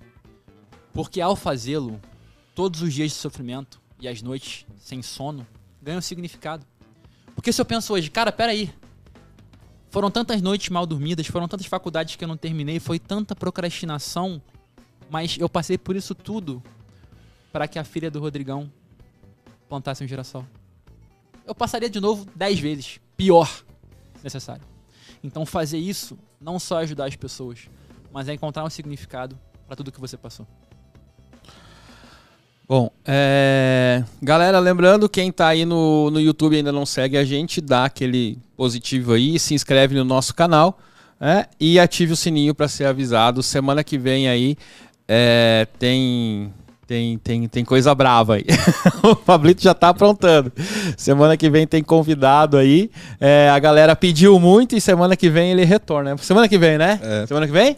É isso daí. Eric Rolf, semana que vem de novo. A galera pediu muito. É... Arnaldo, é, eu sei que você tem. O Arnaldo tem um voo marcado, então infelizmente ele não vai poder ficar Não, até se as eu nove. perder, eu vou dormir de conchinha com você hoje. O cara me buscou no aeroporto. Eu tô com japonês. Aí você escolhe. Ou a conchinha ou o voo. Fica à vontade. Dorme comigo. Pera, pera aí que eu tô, pera aí que eu tô ligando pra Rosângela, mandando ela ir dormir no hotel. Não, deixa ele dormir comigo, pô. Ai, ai, vamos todo mundo lá. A cama é king, cabe todo mundo. Ah, tá. Não, vocês vão depois aqui jogar um basquete, né? Você vai pro basquete também? Olha, eu vim de Air Force, dá pra jogar. Porra. Dá pra jogar. Deixa eu ver. Ih, não, É force e girassol. Eu não tenho roupa, eu vou ficar nu, porque eu não tenho roupa pra poder. Ô, Eu vou Arnaldo, jogar de terno. só uma curiosidade. É. Resumo cast. Caraca, essa pergunta é muito boa, né? E, e leitura da, da, da carta pra avó. Eu saí do resumo cash. É, então. A briga, a briga? sa- Não, é, é, É treta, Briga, né? briga, briga, Não, briga. Eu quero saber do barraco. Conta o barraco. Você brigou? Agora eu quero saber por que você Ok, saiu. ok. Então, eu prometi que eu vou contar em primeira mão na Sônia Abrão e na Márcia Goldschmidt. Mas a verdade é que não teve nenhuma briga. Eu amo o Gustavo Carriconde, eu amo o Rafael Pires. O Gustavo mudou minha vida, o Rafael é um irmão. Simplesmente tínhamos visões um pouco diferentes de futuro, que pode acontecer em qualquer negócio. Somos todos empreendedores com visões, né? É, o Resumo Cast tem uma visão bem sistêmica. Eu tenho uma visão um pouco mais inocente. E até diria que se. Não acho que existe certo ou errado. Mas acho que a visão, dele, a visão deles é um pouco mais realista e voltada para negócios. Afinal, é um podcast para empreendedores. Foi um ano que mudou a minha vida. Antes eu penava para ler um livro por mês. Hoje leio um a cada dois dias, no mínimo. Vocês viram aqui antes o teste de leitura dinâmica que eu tô voando. Arnaldo tava treinando a ler um livro por hora. Eu chego lá. Ó, ó o título pra, pro, pro corte. Arnaldo diz que resumo cast não, não, não tem suporte pra ele. Nossa, É pouco pra ele. É, é- é- é é aquela entrevista que você tá elogiando os caras meia hora, aí pega um trecho. Resumo Cast mudou a minha Pior vida. que quando você vai ver esses cortes, você fica procurando a hora que ele fala e É, não tem. exatamente. a história, a, a história longa, curta é o seguinte: Resumo Cast mudou a minha vida. Eu transitei entre fã para apresentador e hoje é um prazer voltar a ser fã. Saí sim, porque a minha visão de futuro não era muito congruente com a visão do negócio. O que pode acontecer, e não é porque isso acontece que tem que rolar briga, que tem que perder a admiração. Aprendi demais com o Gustavo, aprendi muito com o Rafa. São grandes amigos, parceiros, irmãos. Desejo muito sucesso. Pode ser que um dia eu apareça. E no momento, eu preferi sair para focar na editora, no terceiro livro e, quem sabe, numa nova trilogia de ficção internacional. É, e agora que tem uma vaga lá, eles me chamaram e tal. Eu falei, pô, mas eu tô pensando aqui e tal, mas. Ah, mas o, o, o- o Arnaldo falou que não, velho. Então. Pediu, pediu luvas? Pediu O luvas? pessoal me chamou, eu falei, ó, não tem como você participar. Pô, meu, não sei. Tô pensando, mas aí, pessoal do Resumo Cast, depois eu dou a resposta. É. Eu tô, eu, tô, eu tô de olho no horário aqui, eu tô de olho no horário. Cara, mensagem que você pode deixar pra galera aí, né? É, Nesse terceiro encontro aí, a gente tá fechando a trilogia Arnaldo. Cara, eu, eu queria muito que fosse que nem o filme aquele do Saula. Saca que. Do sal? Sou. Sou Sal. Sou, Do sou. sal, mano? Oi? Do sal. Não, filha, do, de terror lá, do. do... Ah, Dick só. Ah, Dick Sol, isso, Dick Sol. Tô, eu tô, eu tô, não, é que eu tô falando alto aqui, eu tô tentando lembrar, eu digo, velho, como é que é mesmo? Cara, filme do sal, eu fiquei pensando assim, filme do sal, cozinha, chefe, sal. Não, do Dick Sol. É, é isso, aqui, ó. É, espero que seja igual os filmes dele que nunca acabam. Que a trilogia tem É. a segunda, Trilo- terceira. A trilogia no 17 já. É, cara, mas pra mim foi hoje um dia sensacional. Foi um pouco corrido bastante. A gente trocou muita ideia. Acho que o- o- no almoço lá a gente conseguiu alinhar vários pontos. E, cara, qual a mensagem que você deixa pra galera aí do CDMV? Eu posso ler o texto pra vovó e depois deixar a mensagem que eu acho que vai fazer um pouco mais Sinta-se à vontade. Você Tá. é de casa. Então, quiserem- Você é o neto de casa. Vou só aqui abrir aqui no meu celular enquanto vocês, enquanto vocês quiserem falar alguma coisinha. Vai demorar um minuto. Pera aí. Ninguém quer falar nada. O Pablo não, quer- o Pablo não quer falar nada. Pablo, vou falar, Você- você-. Eu, eu, eu, eu gosto de falar. Eu adoro falar. Se tem uma coisa que eu gosto de fazer é falar, ó. Vamos lá. Livro do Arnaldo Neto, Vivendo de Propósito. Descubra seu propósito em 10 passos simples. Façam os trabalhos, porque fazer os trabalhos faz- fa- fazem total diferença para a leitura do livro. Tá? Então tá disponível aí, físico e digital, e os 10 P's de A gente até do que meus pais, sem querer criticar meus pais, estavam trabalhando. Claro, claro. É, eu e minha avó, a gente tem uma relação, tinha uma relação muito próxima. Minha avó faleceu tem duas semanas. A gente morou no mesmo prédio quando eu era criança e meus pais trabalhavam muito durante o dia, eu ficava muito com ela. né? Então a gente teve uma relação realmente muito, muito forte. Foi um, um carro só de emoções, o falecimento dela. Eu entendo que para ela foi melhor não sofrer. E eu, sinceramente, escrevi esse texto como alguma forma de expressão. Não achei que postar no Instagram seria realmente algo para ela, mas ela sempre falou que eu tinha que um dia no Jô Soares. Eu tô num lugar com entrevistadores melhores e que se chama Como Dizia Minha Avó. Então acho que agora chegou. Vamos lá. O nome da minha avó era Edna. Ela faleceu há duas semanas e ela era, é um anjo nas nossas vidas. Bom, se tem uma coisa na qual a vovó Edna era boa, era contar histórias. Com ela, não existiam fatos, apenas fábulas. Vó, como foi a primeira vez que você foi ao cinema? Naldinho, como ela me chamava. Uma noite maravilhosa. Todas as luzes do Cine Odeon estavam acesas. O céu repleto de estrelas. Eu, deslumbrante, com um vestido feito sob medida. Seu avô, mais bonito do que o protagonista do filme. Qual filme? Claro, E o Vento Levou, o melhor já feito. Pode ser que nada disso tenha acontecido. E que ela tenha assistido longa em casa, dormindo, vendo no videocassete. Mas na cabecinha dela brilhante, essa era a verdade. Isso que importava. Esse era o segredo para se comunicar com a coroa nesses últimos meses de vida. Se o assunto fosse cotidiano, como tempo, política, ela facilmente se desinteressava. E por alguns momentos parecia perder a consciência. Mas bastava pedir para ela contar uma história, a véia ganhava viva, ganhava vida. E o semblante, outrora entediado, se tornava elétrico. Eu já perguntei para ela sobre livros, amor, sexo, propósito, música, viagem. E agora que ela tá no céu, eu daria o mundo por uma última interrogação. Vó, como foi quando você chegou ao paraíso? Eu não tenho a resposta. Mas eu gosto de pensar que seria assim. Naldinho, você não imagina. Subiu uma escada que era um escândalo, toda de mármore. Cada corrimão enfeitado com as mais belas rosas. Os anjos se revezavam entre me ajudar a subir e levantar a cauda do meu vestido, longo chiquérrimo. Ao chegar no último degrau, seu avô, mais lindo do que nunca, me esperava com um terno de alfaiataria. Ele me deu um beijo que me tirou o fôlego e exclamou: Que saudade. Isso é o mínimo que você merece, vó.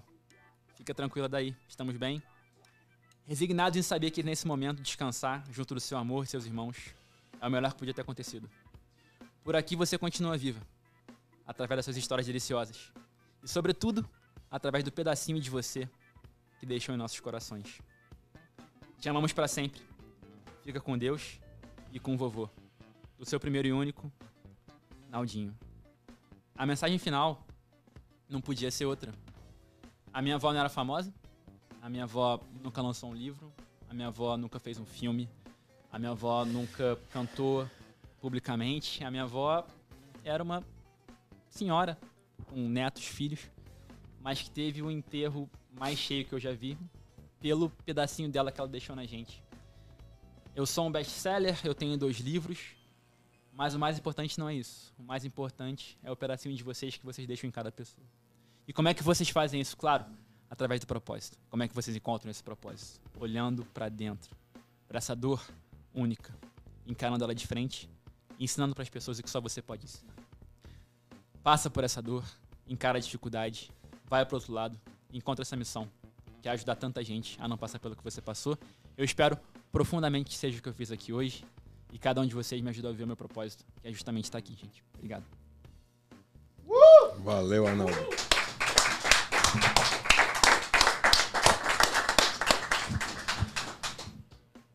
Cara, sensacional. É, Obrigado por essas palavras. Creio que a Vovó Edna. vovó Edna tá bem orgulhosa. É, E a gente não pode conhecer, mas você- desde o primeiro desde o primeiro programa falou dela e a leitura dela Cara, eu criei a história da Edna na minha cabeça, incrível. E acabei sentindo também é, como se fosse parte da, da, da vó Edna. E, de novo, acabo chorando, né, velho? Tá, tá ficando foda aqui. Mas, cara, tudo isso é pelo carinho que, que eu tenho por você. Eu acho que toda a galera tem, minha família tem. E a gente acabou virando aí. A gente se fala seguidamente, às vezes só por bobagem, às vezes. E aí? né? Só manda um oi e tal. Cara, sensacional. Eu queria mesmo te agradecer do fundo do coração. Foi muito importante pra você ter aceitado aquele primeiro convite, né? E cara, e se você parar pra pensar, eu tava refletindo isso uns minutos atrás. É, Não tem muito tempo, né? Foi Não. início Não. desse ano. Foi? Parece, Foi que, início desse parece que ano. passou muito tempo e ao mesmo tempo foi muito rápido, né? Foi, E foi. espero que seja tão rápido até o próximo também, quem sabe Exatamente. em terras Exatamente. europeias. E como é o terceiro encontro, eu posso pedir música. Não vai ser Barões da Pisadinha. Desculpa, Tony Garrido também não vai ser o Girassol. Vai ser um- um- uma dupla de sertanejo dos anos 90 que eu esqueci o nome. Mas que era a minha música com a minha avó. Que era o seguinte: Te amo, não se esqueça. O sonho não acabou. Eu vou ficar te esperando. Sem você eu vou ficar tão sozinho. Mas quando o inverno chegar e quando o sol nascer, vai ser tão lindo, eu e você. Beijo, e vovó. Vanessa. É, mas foi de cabeça isso? Foi. É? Não era um, não é um musicão? É. Pô, vamos entrar em contato aí pra eles colocarem na trilha. Cara, sensacional. É, Obrigado em nome de toda a galera do CLMV, em, em em nome de todos os familiares da gente e da galera toda que tá aqui. Eu acho que você é uma pessoa totalmente fora da curva e pode ter certeza que você despertou em quem não te conhecia e quem te conhecia você despertou ainda algo mais é, no dia de hoje. Cara, gratidão. Muito obrigado mesmo. Obrigado a todos, gente. Quando quiserem, voltarei. Obrigado. Valeu. Oi? É, tem que ter a fotinha. A fotinho. Ó, a gente vai só tirar a fotinha aqui. É A gente já volta, é só um segundinho. É rapidão. É tudo na corrida, é tudo na corrida aqui. É, vamos que vamos. O. Você tem como ir? O Oi? Fabrício vai com você, né? Tá bom? Não, acho que é. Eu tô meio. De Uber?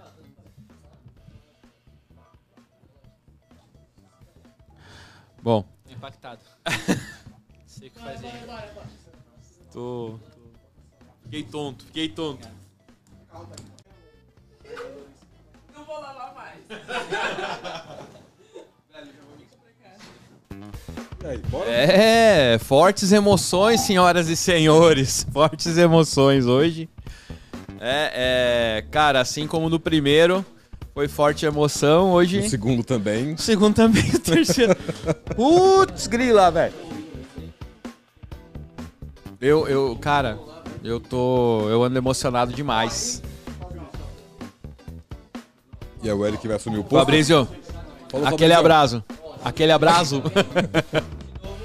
aquele abraço. Opa, Tamo junto vir. sempre. Falou. É isso aí, galera. Bom, foi, foi, foi movimentado. Acabou É. luz, teve choro, teve declaração da vovó. Eu, Vai ter mais um pouquinho. Vai ter mais um pouquinho. cara, eu confesso que eu tô. Eu tô. Calma que o episódio não acabou. Cara. Ô, leva lá pro Pronto. Arnaldo, ele esqueceu a caneca dele. Tá meio atordoado, assim como eu também. Gente, hoje foi um dia diferente. Cara, foi, foi, foi um dia. Foi um dia bem movimentado hoje. Bom. É. Pablo, manda alguma coisa aí que eu tô, tô, tô, tô impactado, que tô perdido ainda. Freestyle agora. Não, é isso. Acho que hoje foi, foi, foi bem diferente. Vamos lá, então. Estamos Estamos aqui na o Eric. mesa. Estamos aqui na mesa com o Eric. substituto entrou em cena. Eric, Plaquinha, É. Eric. O, o Eric diga já aqui, entrou pra começar a semana aqui. que vem já. hoje aconteceu uma coisa incrível. Quando o Arnaldo foi falar sobre a avó dele, é, do nada apagou a luz. Chegou a ser, se fosse combinado, não tinha dado certo. Diga aí, o que, que isso tem a ver, energeticamente falando? Assim, já toma no peito, sentou na mesa, boa noite. Eu vou pegar o voo com o Arnaldo. ah, não é, não é minha área Como- de com- com- né? Como o hermetismo explica isso? É isso. Cara. É... Bom, é, enfim, existem várias possibilidades. Eu acho que é, é um assunto de alto impacto energético e emocional. né? Então você está, segundo algumas pessoas, acionando, acionando uma egrégora, né, se conectando a algo muito maior e criando uma conexão que pode estar colapsando, talvez de alguma Uhum. forma, todo esse movimento da energia. Né? É, cara, eu, eu vou falar que eu, eu passei por uma experiência. Eu acho que você tava junto, né? Naquele. naquele naquela live lá do, do final de semana lá da, da Elaine, você lembra? Uhum. Também, cara, que houve uma movimentação de energia. Que a live é, era, era uma live sobre física quântica e tal, e várias paradas da Elaine Orives, quem não conhece. O Cleito tava na casa dele, eu tava na minha, a gente tava conversando e tava vendo a live. O dia inteiro de live. Quando ela foi fazer um puxão de energia, acabou. A luz, ela passou acho que uns 10, 15 minutos, ela voltou dizendo, gente, o gerador foi pro saco. tipo assim. E foi mais ou menos, eu acho que a, a, a, a galera toda que tava aqui dentro dessa sala hoje, dentro desse estúdio hoje, conseguiu gerar uma energia tão grande, velho. Tão grande. Ah, mas foi o gerador da rua. Tá, beleza. Cada um acredita no que, que quiser. Né? É, cada um acredita naquilo que quiser, mas, velho, tava uma energia muito forte aqui. Foi num determinado momento que era pra dizer. Agora você pode falar que eu tô te ouvindo. Saca? Eu não quis falar quando ele tava aqui, mas foi uma coisa que mexeu comigo. Foi tipo assim, ó, confirmou. É... Fala que eu te escuto. Saca? Fala que eu tô te ouvindo. Cara, é, é uma coisa que, que mexeu. E ele tava lendo, eu tava aqui me debulhando em lágrimas. Não, homem não chora, né? Eu tava com os olhos suando de tanto exercício que eu tava fazendo. Ah, mas- é, é. Macho normativo. Macho normativo. Chora sim, homem também é sensível sim. Meu pai disse que não. Não, mentira, meu pai nunca falou isso não. Não, isso é mentira, meu pai nunca falou isso não. Também não chora, só vejo o Textor chorando, o Textor chora em inauguração de mercado. Foi inaugurar, vocês conhecem essa, Portuga? Chorar em inauguração de mercado é quando o cara chora por nada. E abriu um mercado, o cara já chora. Não, mas foi, foi sensacional, cara. Eu acho que tudo isso equivale à movimentação de energia. É, foi muito, muito, muito pesado isso. Inclusive, Clitão, é, toca aí um pouquinho que eu vou pegar um negócio aqui na minha mochila, faz favor. Então, beleza. Preparado pra semana que vem? Cara, eu acredito que é, a gente se prepara no processo. né? Uhum. Eu acho que é, é na hora do vamos ver que a gente descobre, né? Eu acho que existe, mas sim. Teoricamente, sim. É, a gente tem muita coisa pra discutir, pra conversar, né? Que nem o Paulo tava falando essa questão de energia com relação à à filosofia hermética.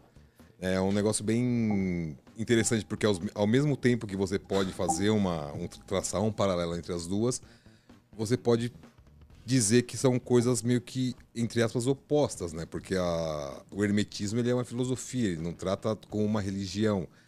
Mas os conceitos dele te levam para dentro de um, de um cenário um pouco espiritual do negócio, né? Então, por isso que eu acho que as coisas não- se confundem um pouco. Eu acho que assim, né, a natureza ela existe de uma forma única e o ser humano vai lá e faz um recorte e dá um nome para aquele recorte e estuda aquele recorte. Então, quando você tem espiritualidade, quando você tem magia, quando você tem, eu não, eu não tô me escutando. Quando você tem espiritualidade, quando você tem magia, quando agora eu tô. Olha que mágica isso aqui. ó. Você viu? Como é que ele vai ficar se escutando sem... Isso é mágico, hein? É, voltando, quando você tem espiritualidade, quando você tem magia, quando você tem energia, quando você tem quântica, né? Você tá dando nomes diferentes para processos que são, numa análise mais profunda, muito semelhantes. Então você tem é, linhas filosóficas que vão trabalhar a espiritualidade, vão trabalhar Uhum. a energia, e você tem religiões que vão trabalhar filosofia e vão trabalhar a energia, que não acreditam em espiritualidade, né? Enfim, você vai ter aí é, áreas atuando em conjunto por serem parte da natureza que existe como um todo, né? Uhum. Não tem como desativar isso. Então eu acho que é muito o viés por onde você olha para compreender ah, o fenômeno, no caso. Né? Ah, legal. Você já encontrou seu, propó- seu propósito? Cara, Já que a gente tava falando de propósito. Show. É, eu entendo que sim, mas eu entendo ele como um processo de lapidação. Desde da, da escolha de faculdade, eu já tinha uma ideia de querer abrir uma empresa e impactar as pessoas, mas eu não sabia em qual área impactar as pessoas. Então eu percebo que ao longo dos anos existe uma lapidação do meu propósito, mas que segue uma mesma direção. É se como eu tivesse colocado destino praia, depois eu falo Batuba, depois eu falo praia tal, depois eu falo rua tal e depois eu vou achar o número quando eu chegar lá, né? Mas eu, eu entendo que existe um processo de lapidação para a busca do propósito. E, cara, e como é que foi a descoberta do seu propósito? Como é que foi o processo de descoberta? Porque aqui a gente falou, semana passada a gente teve a Patrícia aqui, né? E a Patrícia até trouxe essa pergunta pra ela. É, o Arnaldo acabou de falar que, tipo, ah, tava chorando no colo da minha mãe, já sabia o meu propósito e precisava é, começar a viver ele. É, como que foi a sua dor? Você teve essa dor do propósito de tipo ir deixando, fui deixando, foi deixando e aquela dor cada vez foi aumentando, aumentando e dizendo, é, cara, eu, eu preciso dar um jeito, saca? Em parte sim, né? Tem até um estalo do, do Arnaldo aqui, fazendo, continuando o merchan para ele, que me ajudou muito, que fala exatamente dessa questão da dor.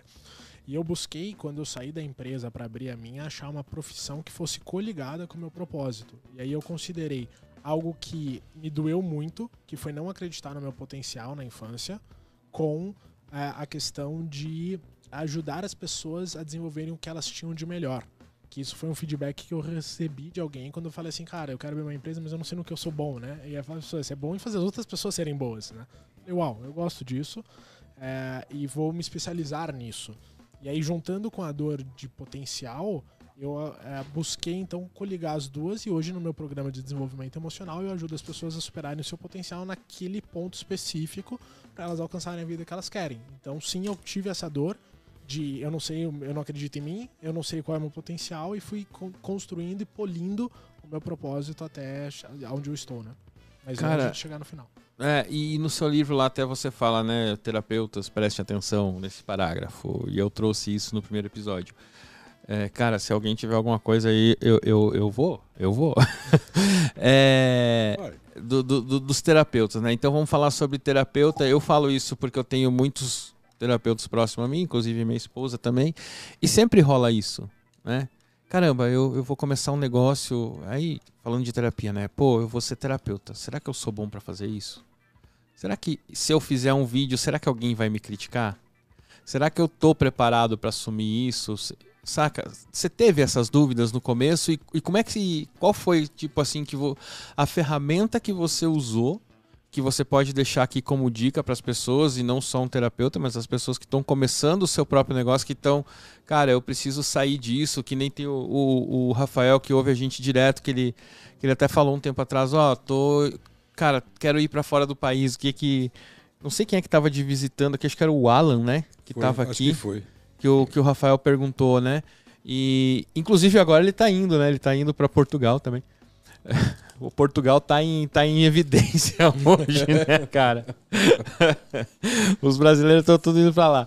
É, Olha lá, hein, Pedrão André. tá na hora de vocês montarem uma empresa de para recepcionar os brasileiros lá. a gente tem um outro amigo que tá indo, acho que ele tá indo pra Porto, eu acho. O Rafael tá indo pra Porto. Também, mas ele também tem esse medo, saca? Cara, eu- o que, que eu vou fazer? E às vezes as pessoas elas não vão por causa desse medo, mas não do medo de tipo não vai dar certo, mas do medo da opinião do que os outros vão dizer. Eu acho que existem vários medos nessa, nessa movimentação, né? O medo de não dar certo financeiramente, o medo individual de, cara, será que eu vou conseguir ajudar essa pessoa, né? Será que eu tenho esse know-how? Será que esse problema é solucionável por mim? É, e a- o que eu fiz foi, cara, eu, eu vou começar. Né? Eu sei que eu sou uma pessoa que quando eu quero aprender alguma coisa, eu vou lá, me dedico, estudo, tecnicamente eu sei. E a- o maior bloqueio era o- a parte emocional, era a parte de crença. né? E aí é o que o Arnaldo trouxe aqui, é assim, não dá pra eu querer ajudar vocês a criarem um propósito, no caso ele, e não viver o meu. né? E não posso eu querer ajudar as pessoas a superarem o seu próprio potencial se eu não superar os o meu potencial, se eu não me desafiar.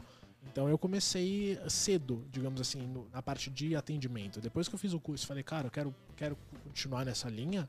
Eu comecei rápido, eu fiz anúncio, eu fiz campanha, eu fui criando processos e fui eh, aplicando, né? A prática me deu a segurança. Então eu acho que a ferramenta nesse, nesse, nessa pergunta mais simples é, é teste. Vá lá, comece, faça alguma coisa, né? Que nem o Arnaldo falou, escreva uma página, mas comece cacete, livro. Depois você vê que, que né? Deixa o, o resto dos problemas para depois. É por isso que eu acho que aquela frase, ela tá com medo, vai com medo mesmo, é um pouco. Ela é válida, né? Porque. Mesmo que você esteja. Você falou, não, eu, eu me preparei, vamos testar, vamos. Mas na hora do vamos ver mesmo, sempre dá aquele medinho. Sim. Né? E que eu eu acho falei, você só tá preparado quando. quando acontece, né? Quando você pega e faz, quando você movimenta aquele negócio, ele vai. Ali passa. Não vou te dizer que passa o medo no- de primeiro momento. Mas depois você consegue se superar. Certeza. É, é isso que eu queria até trazer aqui pra vocês três agora. Né? Para mim, é, quando começou o podcast foi um pouco mais fácil, porque eu já tinha uma experiência em rádio e tal, então foi mais fácil. Mas pra mim, difícil foi a rádio. Né? Eu, eu, eu, eu, pegar algumas coisinhas e tal, pra mim foi bem complicado. Mas pra vocês, Cleiton, Pablo e, e Luísa, como foi quando começou o podcast por voz, saber que você estava sendo ouvido por, por muitas pessoas, né? Ah, quando a gente só tinha esse, e depois no estúdio. Como foi superar isso? Como foi receber, dizer assim, cara, vou, vou ser rechaçado agora, a galera vai cair batendo em mim. Como, qual foi a sensação de vocês e como vocês lidaram com isso? Cara, eu nunca pensei assim, no, ah não, eu vou ser rechaçado. Eu nunca tive esse, esse medo. Né, Isso, isso nunca passou na minha cabeça. O que eu pensava era assim, será que é aquilo que o Arnaldo falou e é uma coisa que eu sempre falei pra vocês. Será que a pessoa que vai ouvir, ela vai sentir, ela a gente vai conseguir motivar essa pessoa, pelo menos a pensar em alguma coisa do que a gente está dizendo? Esse, esse era o meu medo, a gente não conseguir alcançar esse objetivo. Só que aí a gente tinha um modelo que ele era gravado. Então, na época da pandemia, Era fácil demais. era, o Pablo contava, todo episódio o Pablo contava os dias da, da pandemia. E era uma situação cômoda pra gente, apesar de ser novidade pra mim, pro Pablo, esse, esse, esse trabalho, né, esse nosso hobby, vamos dizer assim. Mas todo hobby é caro. Se não for caro, não é hobby. Se não for cara, não Se é for caro, hobby. não é hobby. E era cômodo, porque a gente gravava, a gente ouvia, a gente editava, a gente fazia tudo. Quando a gente veio pro estúdio, que foi o primeiro episódio dessa Não, temporada. e assim, uma hora de gravação a gente gravava três, quatro horas. Sim, nós chegamos a gravar o mesmo episódio quatro vezes. A gente já sabia o que ia falar no quarto na, na quarta gravação, que era duas horas da Tipo assim, a madrugada. gente gravava a e já falava, ah, não ficou bom não, vamos fazer de novo. Ah, hoje eu não tô bem, a gente É, e fazia não de tinha, novo. não tinha Cara, eu isso, não. adorava isso, E velho. não Eu tinha isso, não. sensacional. Vamos dessa parte, vamos do todo, né? E quando a gente veio pro estúdio, a primeira sensação pra mim foi de euforia. Falei, pô, que legal, a gente vai. Primeira coisa, a gente vai se reencontrar. né? Fazia muito tempo que a gente não se reencontrava. Ia ser o primeiro episódio ao vivo com nós três, nós quatro juntos, porque a gente já tinha feito um ao vivo com o Arnaldo, mas foi por videoconferência. E era o primeiro ao vivo. Pra mim, ali, na hora que eu sentei aqui dentro do estúdio, deu um pouco de receio. Porque a, é a sua imagem que tá aparecendo. Mas o, o meu medo continuou o mesmo. Será que agora a gente vai conseguir passar, nesse novo modelo, uma a mesma informação pro pessoal? Será que a gente vai conseguir levar o pessoal a entender isso? Porque é um outro modelo. Não, a gente não tem. Não é o medo de errar durante o episódio. A gente errou várias vezes aqui. A gente já deu tela azul em vários episódios. E ao vivo é mais complicado. Mas não de, de, de errar, não de esquecer alguma coisa, mas de não passar a mensagem. Esses, quando eu sentei aqui a primeira vez, a segunda vez, a terceira vez, a quarta vez e hoje, é o é mesmo. por isso que vocês não falam mais qual vai ser o tema, né? eu falei, aí, vai ser o quê? Eu já vou falar. Então, o meu medo era esse. É, Ele continua sendo um pouco esse. Tanto é que eu sempre fico preocupado quando a gente conversa depois sobre o episódio. É, será que a gente conseguiu transmitir alguma mensagem pro pessoal que tá, tá assistindo a gente, que tá ouvindo, ou que vai ouvir depois, ou no YouTube, ou no Spotify? Esse- essa sempre foi minha, a, sempre foi a minha preocupação. E isso não me incomoda. Pra mim, ela pode, ela pode prosseguir comigo, que ela, ela, ela serve como se fosse um impulsionador do, do podcast pra mim. Fa- Faz sentido que talvez a busca por continuar passando a mensagem é o que alimenta o podcast, porque, é, como ele falou que o livro dele mesmo hoje já tem coisas que são diferentes, às vezes a pessoa vai acompanhar ao vivo aqui, uma frase falada aqui vai dar um, um estralo de uma mensagem que você nem tinha consciência que você estava passando, boa ou ruim. Sim. Aham. É, e aí talvez mês que vem a pessoa volta pra assistir e ela tem uma percepção diferente de uma outra mensagem, ou talvez a mensagem ideal, né? Mas acho que a preocupação em passar a mensagem é o que faz, é, de uma maneira macro, a qualidade do programa, né? Uhum. Que vocês tentam. É, pra, Muito pra obrigado. mim, eu acho que o único medo foi do Textor me repreender, porque eu falava muita bobagem nos gravados. e o Textor não deixa eu falar palavrão, o Textor não deixa eu falar mal do Bolsonaro, tem um monte de coisa que eu não posso falar. Aqui, então. Tipo agora. Não, não que eu queira Não, falar eu- mal do meu presidente. Mas, assim. É... Vocês não estão vendo aqui, mas o Textor tá me olhando, tipo assim. Então, meu único medo foi do Textor mesmo, que ele não deixou falar palavrão, essas coisas, né? Aí, é isso. Meu único medo foi esse mesmo. E o seu, Lu? Eu caí de gaiato. Essa foi a verdade, porque a primeira vez que eu cheguei aqui, eu achei, eu ainda era a produção. E eu não imaginava que eu ia aparecer. Pra mim, eu ia ficar sentadinha ali do lado do nosso cameraman excelentíssimo. E Matheus? aí o Textor pegou, puxou a cadeira e falou assim: Não, você vai sentar aqui. Aí eu ficava assim, ó. Não tava nem com roupa de hino. Luiz, o que, tem que falar? É, é, meu, peraí. Não sei quem que é. Gaguejei, continuo gaguejando, erro. É natural.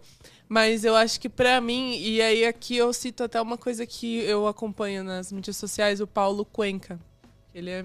Paulo Cuenca é um cara mestre Brabo. do marketing. E aí ele falou assim, um dia viraram pra mim falando assim, meu, pra que que você vai fazer isso? Tipo, era um hobby. Mas pra que que você tá fazendo isso? E aí ele pega e fala assim, é puramente por conhecimento. E é daqui que é a minha fonte da criatividade. Então, tipo assim, às vezes, é como eu falei ah, anteriormente sobre a bolha, eu vivo numa bolha das mídias sociais, uma bolha das trends, das, das músicas que estão aí no- nos tops e tal, tal, tal. Só que não é que é uma bolha e tipo, putz, isso é ruim. É o mundo que eu vivo. E é muito natural eu receber muitos conteúdos que estão alinhados com aquilo que eu vivo. Só que quando eu venho pra cá, é outro universo.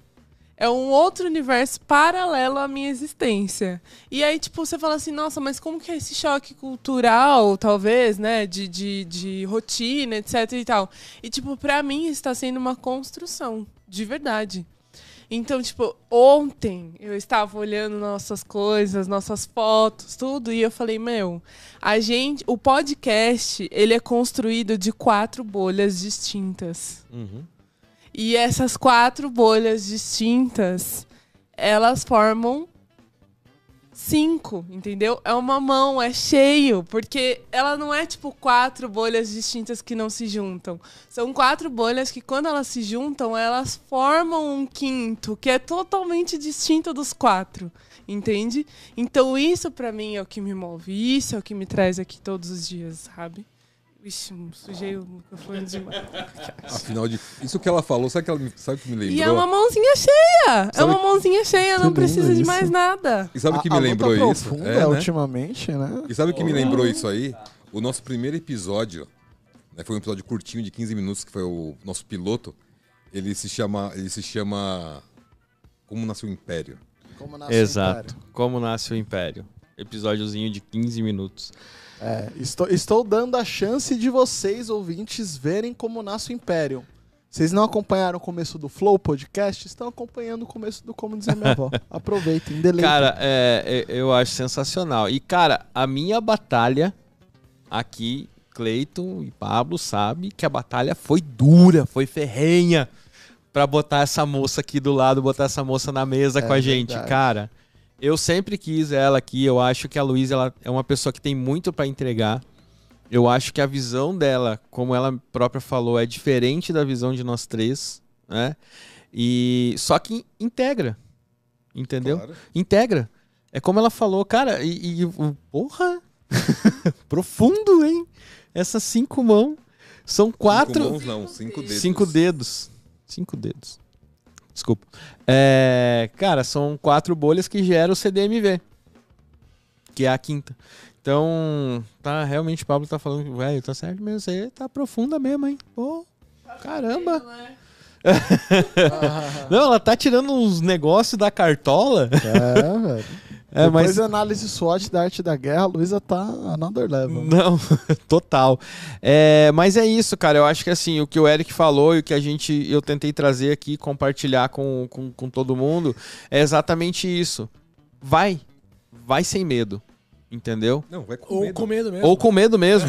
É, quando eu digo vai sem medo, é, cara, vai que vai. Vai que vai dar certo, Só entendeu? Só vai. É, é uma construção. Cada dia é uma coisa. Cada dia é uma preocupação. Constância, né? A Constância, constância. E é o que a gente tá fazendo aqui.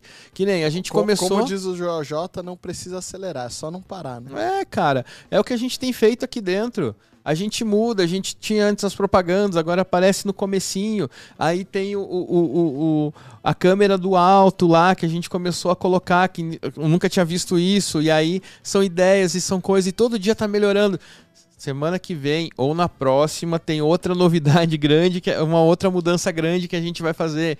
Então, assim, a gente tá aqui PDCA total, né? PDCA total. É, é, eu tô falando isso porque eu lembrei do PDCA, porque essa semana tinha uma conversa com o Eric e a gente falou muito de PDCA. Então, assim, é, é isso que você precisa fazer. Vai lá, olha, ah, errei nesse ponto, beleza, vou corrigir. O Pablo percebeu quais eram os erros, o Cleito percebeu, a Luísa, eu. A gente percebe porque a gente assiste e diz, pô, preciso corrigir isso, preciso corrigir aquilo. E você vai mudando e você vai E a melhorando. Gente, assim, a gente é de tecnologia, pra quem não sabe, né? A gente roda toda a cerimônia de agilidade. Tem retrospectiva, tem planejamento, tem dele, tem tudo aqui. O pau quebra depois. Né? Até que você já vai brigar comigo, ah, porque você falou que eu. É, já teve retrospectiva quente. É, tô- Não, não, retrospectiva que a gente teve várias já. Mas é isso, galera. Eu acho que é isso. É, viva o seu propósito, entendeu? Você não precisa largar tudo hoje e dizer, cara, oi, tô sentindo uma dor aqui, eu preciso viver meu propósito, vou largar tudo. E aí você diz depois, pô, os caras falaram que eu tinha que largar tudo, larguei e agora eu tô sem eira nem beira. né? Não é, vai, vai construindo.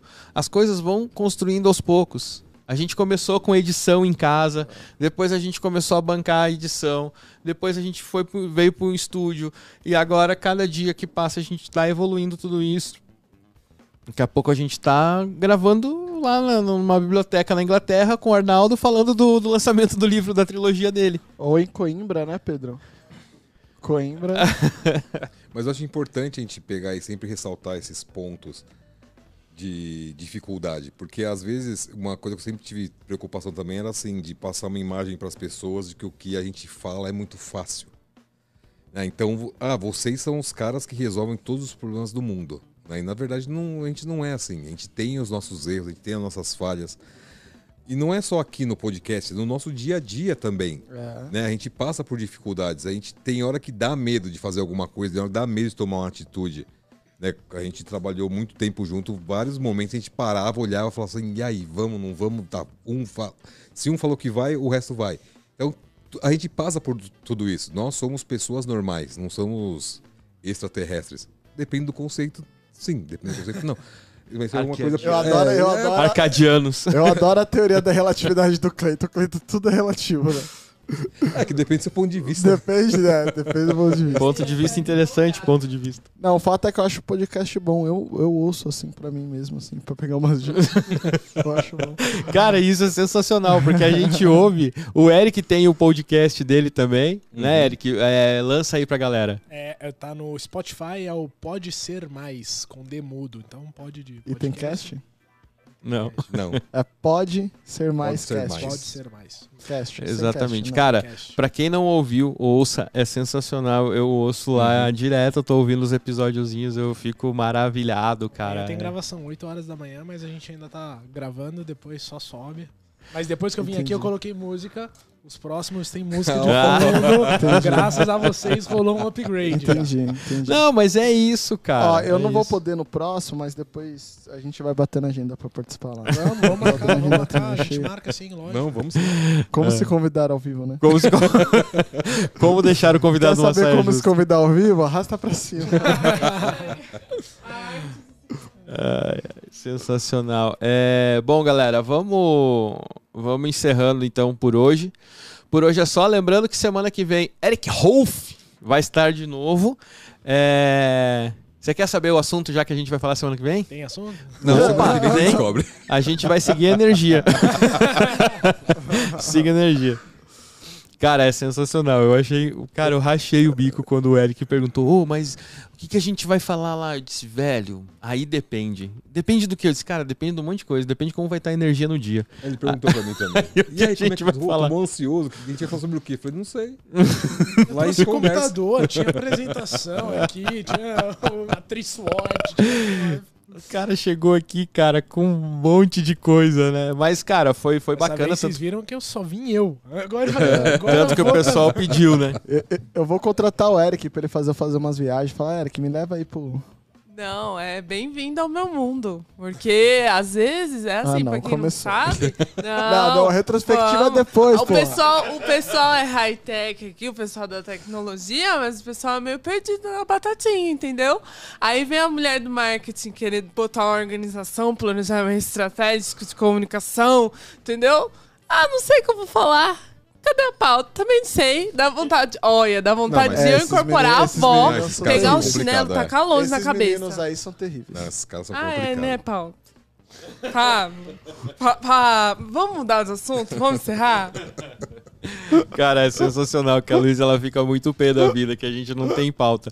Mas pu- Não, esse foi um do... tem, a gente só não então, conta pra ninguém. a gente só não conta pra ninguém. Nem pra, pra vocês. Não, não, não. Cara, mas, ó, quer ver? Eu vou, eu vou te dizer uma Cleiton, coisa. Depende. Eu vou te dizer uma coisa, Eric. Teve um dia que a gente tava falando. fo- Foi na, na- na visita do Eric que a gente começou a discutir, que eu disse, ô, vamos parar? Acho que foi, não foi? Foi que eu falei, não, vamos parar, porque É, senão... cara, a gente começou a falar, e aí o que aconteceu? Um episódio antes a gente tinha falado da arte da guerra, a gente falou um monte de coisa, tanto que eu cheguei aqui no ar e disse assim, cara, isso que a gente falou, que a gente falou hoje dava um podcast.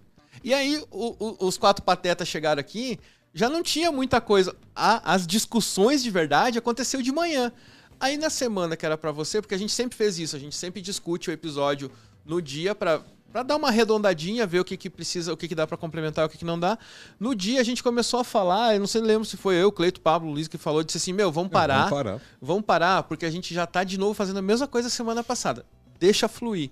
E agora a gente não se fala mais. A gente manda alguma coisinha, algum tópico, Não, alguma porque, coisa. porra, eu vou falar pra você, teve umas reuniões que a gente ficou umas duas horas discutindo o tempo. Falou, porra, já tá aí o podcast. Já o gra- podcast. gravou? Sobe no ar. É, Sobe cara, aí chegava aqui, os patetas não tinham o que falar. As, as discussões boas, aquelas que, que, que fazem pensar, já tinha acontecido, saca? Então, às às vezes você sai com aquela coisa de, pô, entre- não- podia ter entregado mais, né? Mas isso sempre vai acontecer. É, lembrando a galera que, que tá no, ouvindo a gente pelo YouTube aí, se inscreva no nosso canal, deixa o seu joinha positivo, deixa a sua positividade e ative o sininho para ser avisado. Nosso Instagram, arroba como dizia minha vó. Oficial, né? Vó sem acento, não é avó, é vó. Quem quiser vir aqui participar e assistir ao vivo aqui, arroba. Nossa, cara, eu sempre falo arroba. É cdmv oficial, arroba gmail.com. Eu tô achando que o, o e-mail é. Cara, assim, mais fácil, manda um direct. Entra lá, Arrasta Cu- pra cima.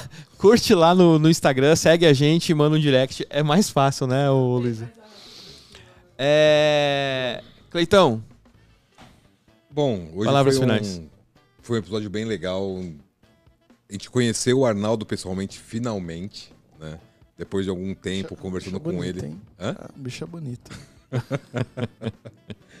Eu acho que foi um episódio bem produtivo. Uma, foi uma conversa bem legal. Né? Essa, essa finalização com o Eric já para um, um esquenta para a semana que vem. Eu acho que a gente está evoluindo a cada dia, a gente está conseguindo atingir os nossos objetivos. Porém, com aquela que eu falei, sempre com aquele medinho de será que a gente levou a informação, será que a gente mexeu com alguém naquele momento? E é isso que eu tenho para dizer por hoje. Hoje Eu não vou terminar com uma frase, porque o meu suporte não tá funcionando. Né? Parou. Então, Parou como, não ti- Eu te como, não, como eu não tinha, não guardei ela de cabeça, então hoje eu vou ficar na, na falta. Aí no terça-feira que vem eu faço duas frases. Combinado. E obrigado pela sua presença aqui hoje. Valeu, Vene. Valeu, pessoal, pela presença. Muito obrigado. Valeu, Matheus, pela presença aí. Grande presença, Matheus. Mantendo a calma, caindo tudo energia, trovão, raio. Ah, não, calma, calma, né? tá Estamos no ar. Aí do nada estamos ao vivo, né? Não, tá de parabéns, de verdade, de verdade. É, eu, vou, eu vou na sequência. Eric, considerações finais. É, primeiro, agradecer, lógico. Oh, né? a- a- desculpa te interromper. Alguém trouxe a carteirinha pra gente entregar pro, pro Eric aí de, de sócio? É, tem, tem, Porque dois- tem- dois- a gente já tem dois sócios, né? O Eric e o o Arnaldo. Arnaldo. É, com uma trilogia do Eric. É, eu, uma- eu acho que o que eu queria compartilhar no final tem muito a ver com essa questão de começar, de propósito, né? Eu escutei isso de uma amiga essa semana que ela veio e falou assim: Ah, eu fui entrar no emprego e talvez lá na frente acontecesse isso. E falei: Não, calma, isso é um problema pra pessoa do futuro, é um problema pro Eric do futuro. Então, pô, eu quero começar um podcast. Ah, e se eu receber uma crítica? Quando eu receber essa crítica? Quando e se? É um problema do Eric do futuro. Mas será que essa página não vai ficar boa do livro? Tá, se alguém criticar, vai ser um problema do futuro. Né? Mas deixa eu começar. É lógico que não é pra você ligar né, o dane-se pra tudo. Mas é pra você entender que hoje aquilo não é um problema, né? O seu medo, a sua insegurança, vai dar certo ou não vai dar certo, não é um problema. E se não é o problema hoje, então faz o que você pode hoje e quando e se se tornar um problema, você resolve isso mais pra frente. Obrigado aí pela possibilidade de criar minha trilogia aqui com vocês. É... Pablito, suas considerações finais. Bom, senhores, obrigado, meus amigos. É, Marcos, Vinícius, Pedro e André. Lembrando né? que Marcos e Vinícius é a mesma pessoa, né? É, Ma- Não são duas, não. tá- Porque a tá- galera tá pode grande. olhar, a galera pode olhar pela câmera e dizer, pô, mas tem três. Quem? Cadê o, o, o Marcos ou o Vinícius que tá ô, escondido? Vene, Eu ia falar, você já tá inventando nome só pra parecer que você sabe, né? Ô, ô, Vene, tu tá na câmera grande, levanta a mão aí pro pessoal ver. Ó, Marcos Vinícius, Vinícius, esse cara é meu irmãozão, cara. Puta, dos meus últimos cinco anos de carreira ao lado desse cara aí, meu, meu parceiro da vida aí. Muito, muito bom tu tá aqui acompanhando esse projeto aí, a gente que vive junto. Eu acho que eu vejo esse cara mais do que eu vejo todo mundo na minha família, da minha vida. assim. É, Os meus amigos de Portugal, dá um oi pra câmera aí. Então, estamos, estão aí, direto de Coimbra. Obrigado aí pela visita, tá fish. Beleza? Tá fixe. Fish é legal, né? Tá, tá legal. Então, obrigado aí a todos vocês pela, pela visita. Cara, propósito é um tema que bate muito em mim. É, eu acho que assim, eu todos os dias é, eu acordo muito feliz porque eu sei que eu amo o que eu faço na minha vida. Quem trabalha comigo sabe disso. Eu amo o que eu faço. Eu amo trabalhar com tecnologia. Eu amo impactar a vida das pessoas. Eu amo fazer é, é, é, tecnologia para saúde. Cara, eu amo o que eu faço. E trabalhar com o que você ama é muito diferente. Assim, você acorda muito excitado para fazer o que você tem que fazer durante o seu dia, sabe? Muito excitado. Eu acordo, as pessoas falam, porra, por que você acorda 5 horas da manhã? Cara, eu tô felizão, velho. Eu juro por Deus, tem dia que eu acordo e eu já vou mandar e-mail, vou responder coisa, porque pra mim é normal, porque eu amo o que eu faço. Eu trabalho com o que eu amo, porque é relacionado ao meu propósito de vida, né? É, as pessoas com quem eu me relaciono, tipo Vinícius, Textor, Cleiton, que já trabalhou com a gente, porra, são pessoas que têm valores próximos ao meu e isso faz diferença. Então, se você que tá ouvindo a gente não tá ainda com seu propósito bem definido, tente achar. Às vezes você consegue achar seu propósito dentro do seu trabalho ou busque né, o seu propósito. Eu não diria definido, eu acho que todo mundo tem seu propósito definido, só não está alinhado com o seu propósito. Às, às vezes eu acho que só falta parar aquelas arestazinhas ali que tem, cara, e só vai. Porque você, dentro de você, dentro de todo mundo, você sabe qual Sim, é o seu sim, propósito, você Sim, sente isso. Sim, É, eu, eu acho, que, acho que é isso. Então, assim, é, arrisco dizer que o pessoal de Portugal que venham também, venham para trazer uma super tecnologia que vai revolucionar aí a saúde no Brasil também deve estar com um propósito muito alinhado, porque, porra, vocês estão aqui, vai o quê? Uma semana longe da família, pô, trabalhando todos os dias e tal. Então, assim, é, é diferente, cara. Quando você acorda feliz pro trabalho, é outro nível de vida, assim. Eu gostaria que todo mundo vivesse a vida que eu vivo hoje, né? Tem uma frase do livro do Arnaldo que eu trouxe aqui que eu acho que conversa muito comigo. Ela diz o seguinte: Embora ninguém possa voltar atrás e fazer um novo começo, qualquer um pode começar agora e fazer um novo fim. Embora ninguém possa voltar atrás e fazer um novo começo, qualquer um pode começar agora e fazer um novo fim. Né? Então, a todo mundo que a partir de hoje vocês possam fazer um novo fim para vocês e que seja especial na vida de cada um. Boa noite. Boa noite. Sensacional. Luísa, Eu vou terminar a frase que eu não terminei, né? Que eu passei vergonha ao vivo, reconheço a vergonha e estou aqui para. passar. Entendeu? Porque o Google não me, não me ajudou. Eu queria ter procurado a frase inteira rápido e não consegui. Estava muito emocionada. Até meu cabelo tá caindo de lado aqui hoje. Vamos lá. A frase iniciou assim, né? Qual é o seu maior medo? E aí ele diz: o nosso maior medo é sermos infinitamente poderosos. É a nossa própria luz, não a nossa escuridão que nos amedronta. Sermos pequenos não engrandece o mundo. Não há nada de transcendente em sermos pequenos, pois assim os outros não se sentirão inseguros ao nosso lado.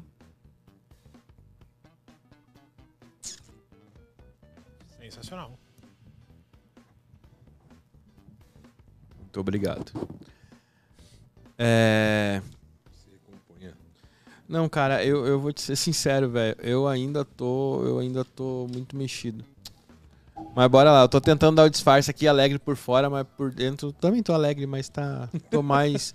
Tá melancólico. É. Não, não digo melancólico, mas eu tô, eu tô mais introspectivo. Vou fazer uma hipnose ao vivo. A- acorda aí que a gente vai jogar. É, bom, vamos lá. É, eu queria fechar aqui com algumas coisas, tá? Primeiro, uma frase do, do livro do Arnaldo, tá? Que fala: Você não terá respostas. E aí, Cleitão, essa é pra você. Você não terá respostas enquanto você não começar a fazer perguntas. Tá? Eu acho que fica grande reflexão. E sobre hoje, eu tenho dois pontos aqui do da minha Bíblia aqui, que agora virou minha Bíblia, esse livro, né? A Arte de Viver do Epiteto, é, que é o seguinte: mantenha o rumo com bom ou mau tempo. Não importa o que esteja acontecendo ao seu redor. Faça o melhor que estiver ao seu alcance e aceite o resto como vier. Né? E para falar sobre esse episódio de hoje e para falar o quanto o CDMV, e quando eu falo CDMV eu tô falando todos os componentes e toda a galera, é grata, é, eu vou ler essa frase aqui, é, em gratidão ao Arnaldo, tá? Seja grato, pratique assumir uma atitude grata diante da vida e você será feliz. Se você enxerga tudo de uma perspectiva mais ampla e compreende a utilidade das coisas que acontecem, é natural que dê graças ao Supremo por tudo que ocorre no mundo. Certo? É, é isso, cara. Eu, eu, eu sou suspeito de falar, mas eu tenho uma grande gratidão pelo Arnaldo. Eu fiz tudo o que podia para esse cara estar aqui hoje, não só eu, mas a galera toda do CDMV. Mas eu, em particular, eu tenho uma grande gratidão por ele, pelo, pelo, por toda a situação que eu estava passando, que ele me auxiliou.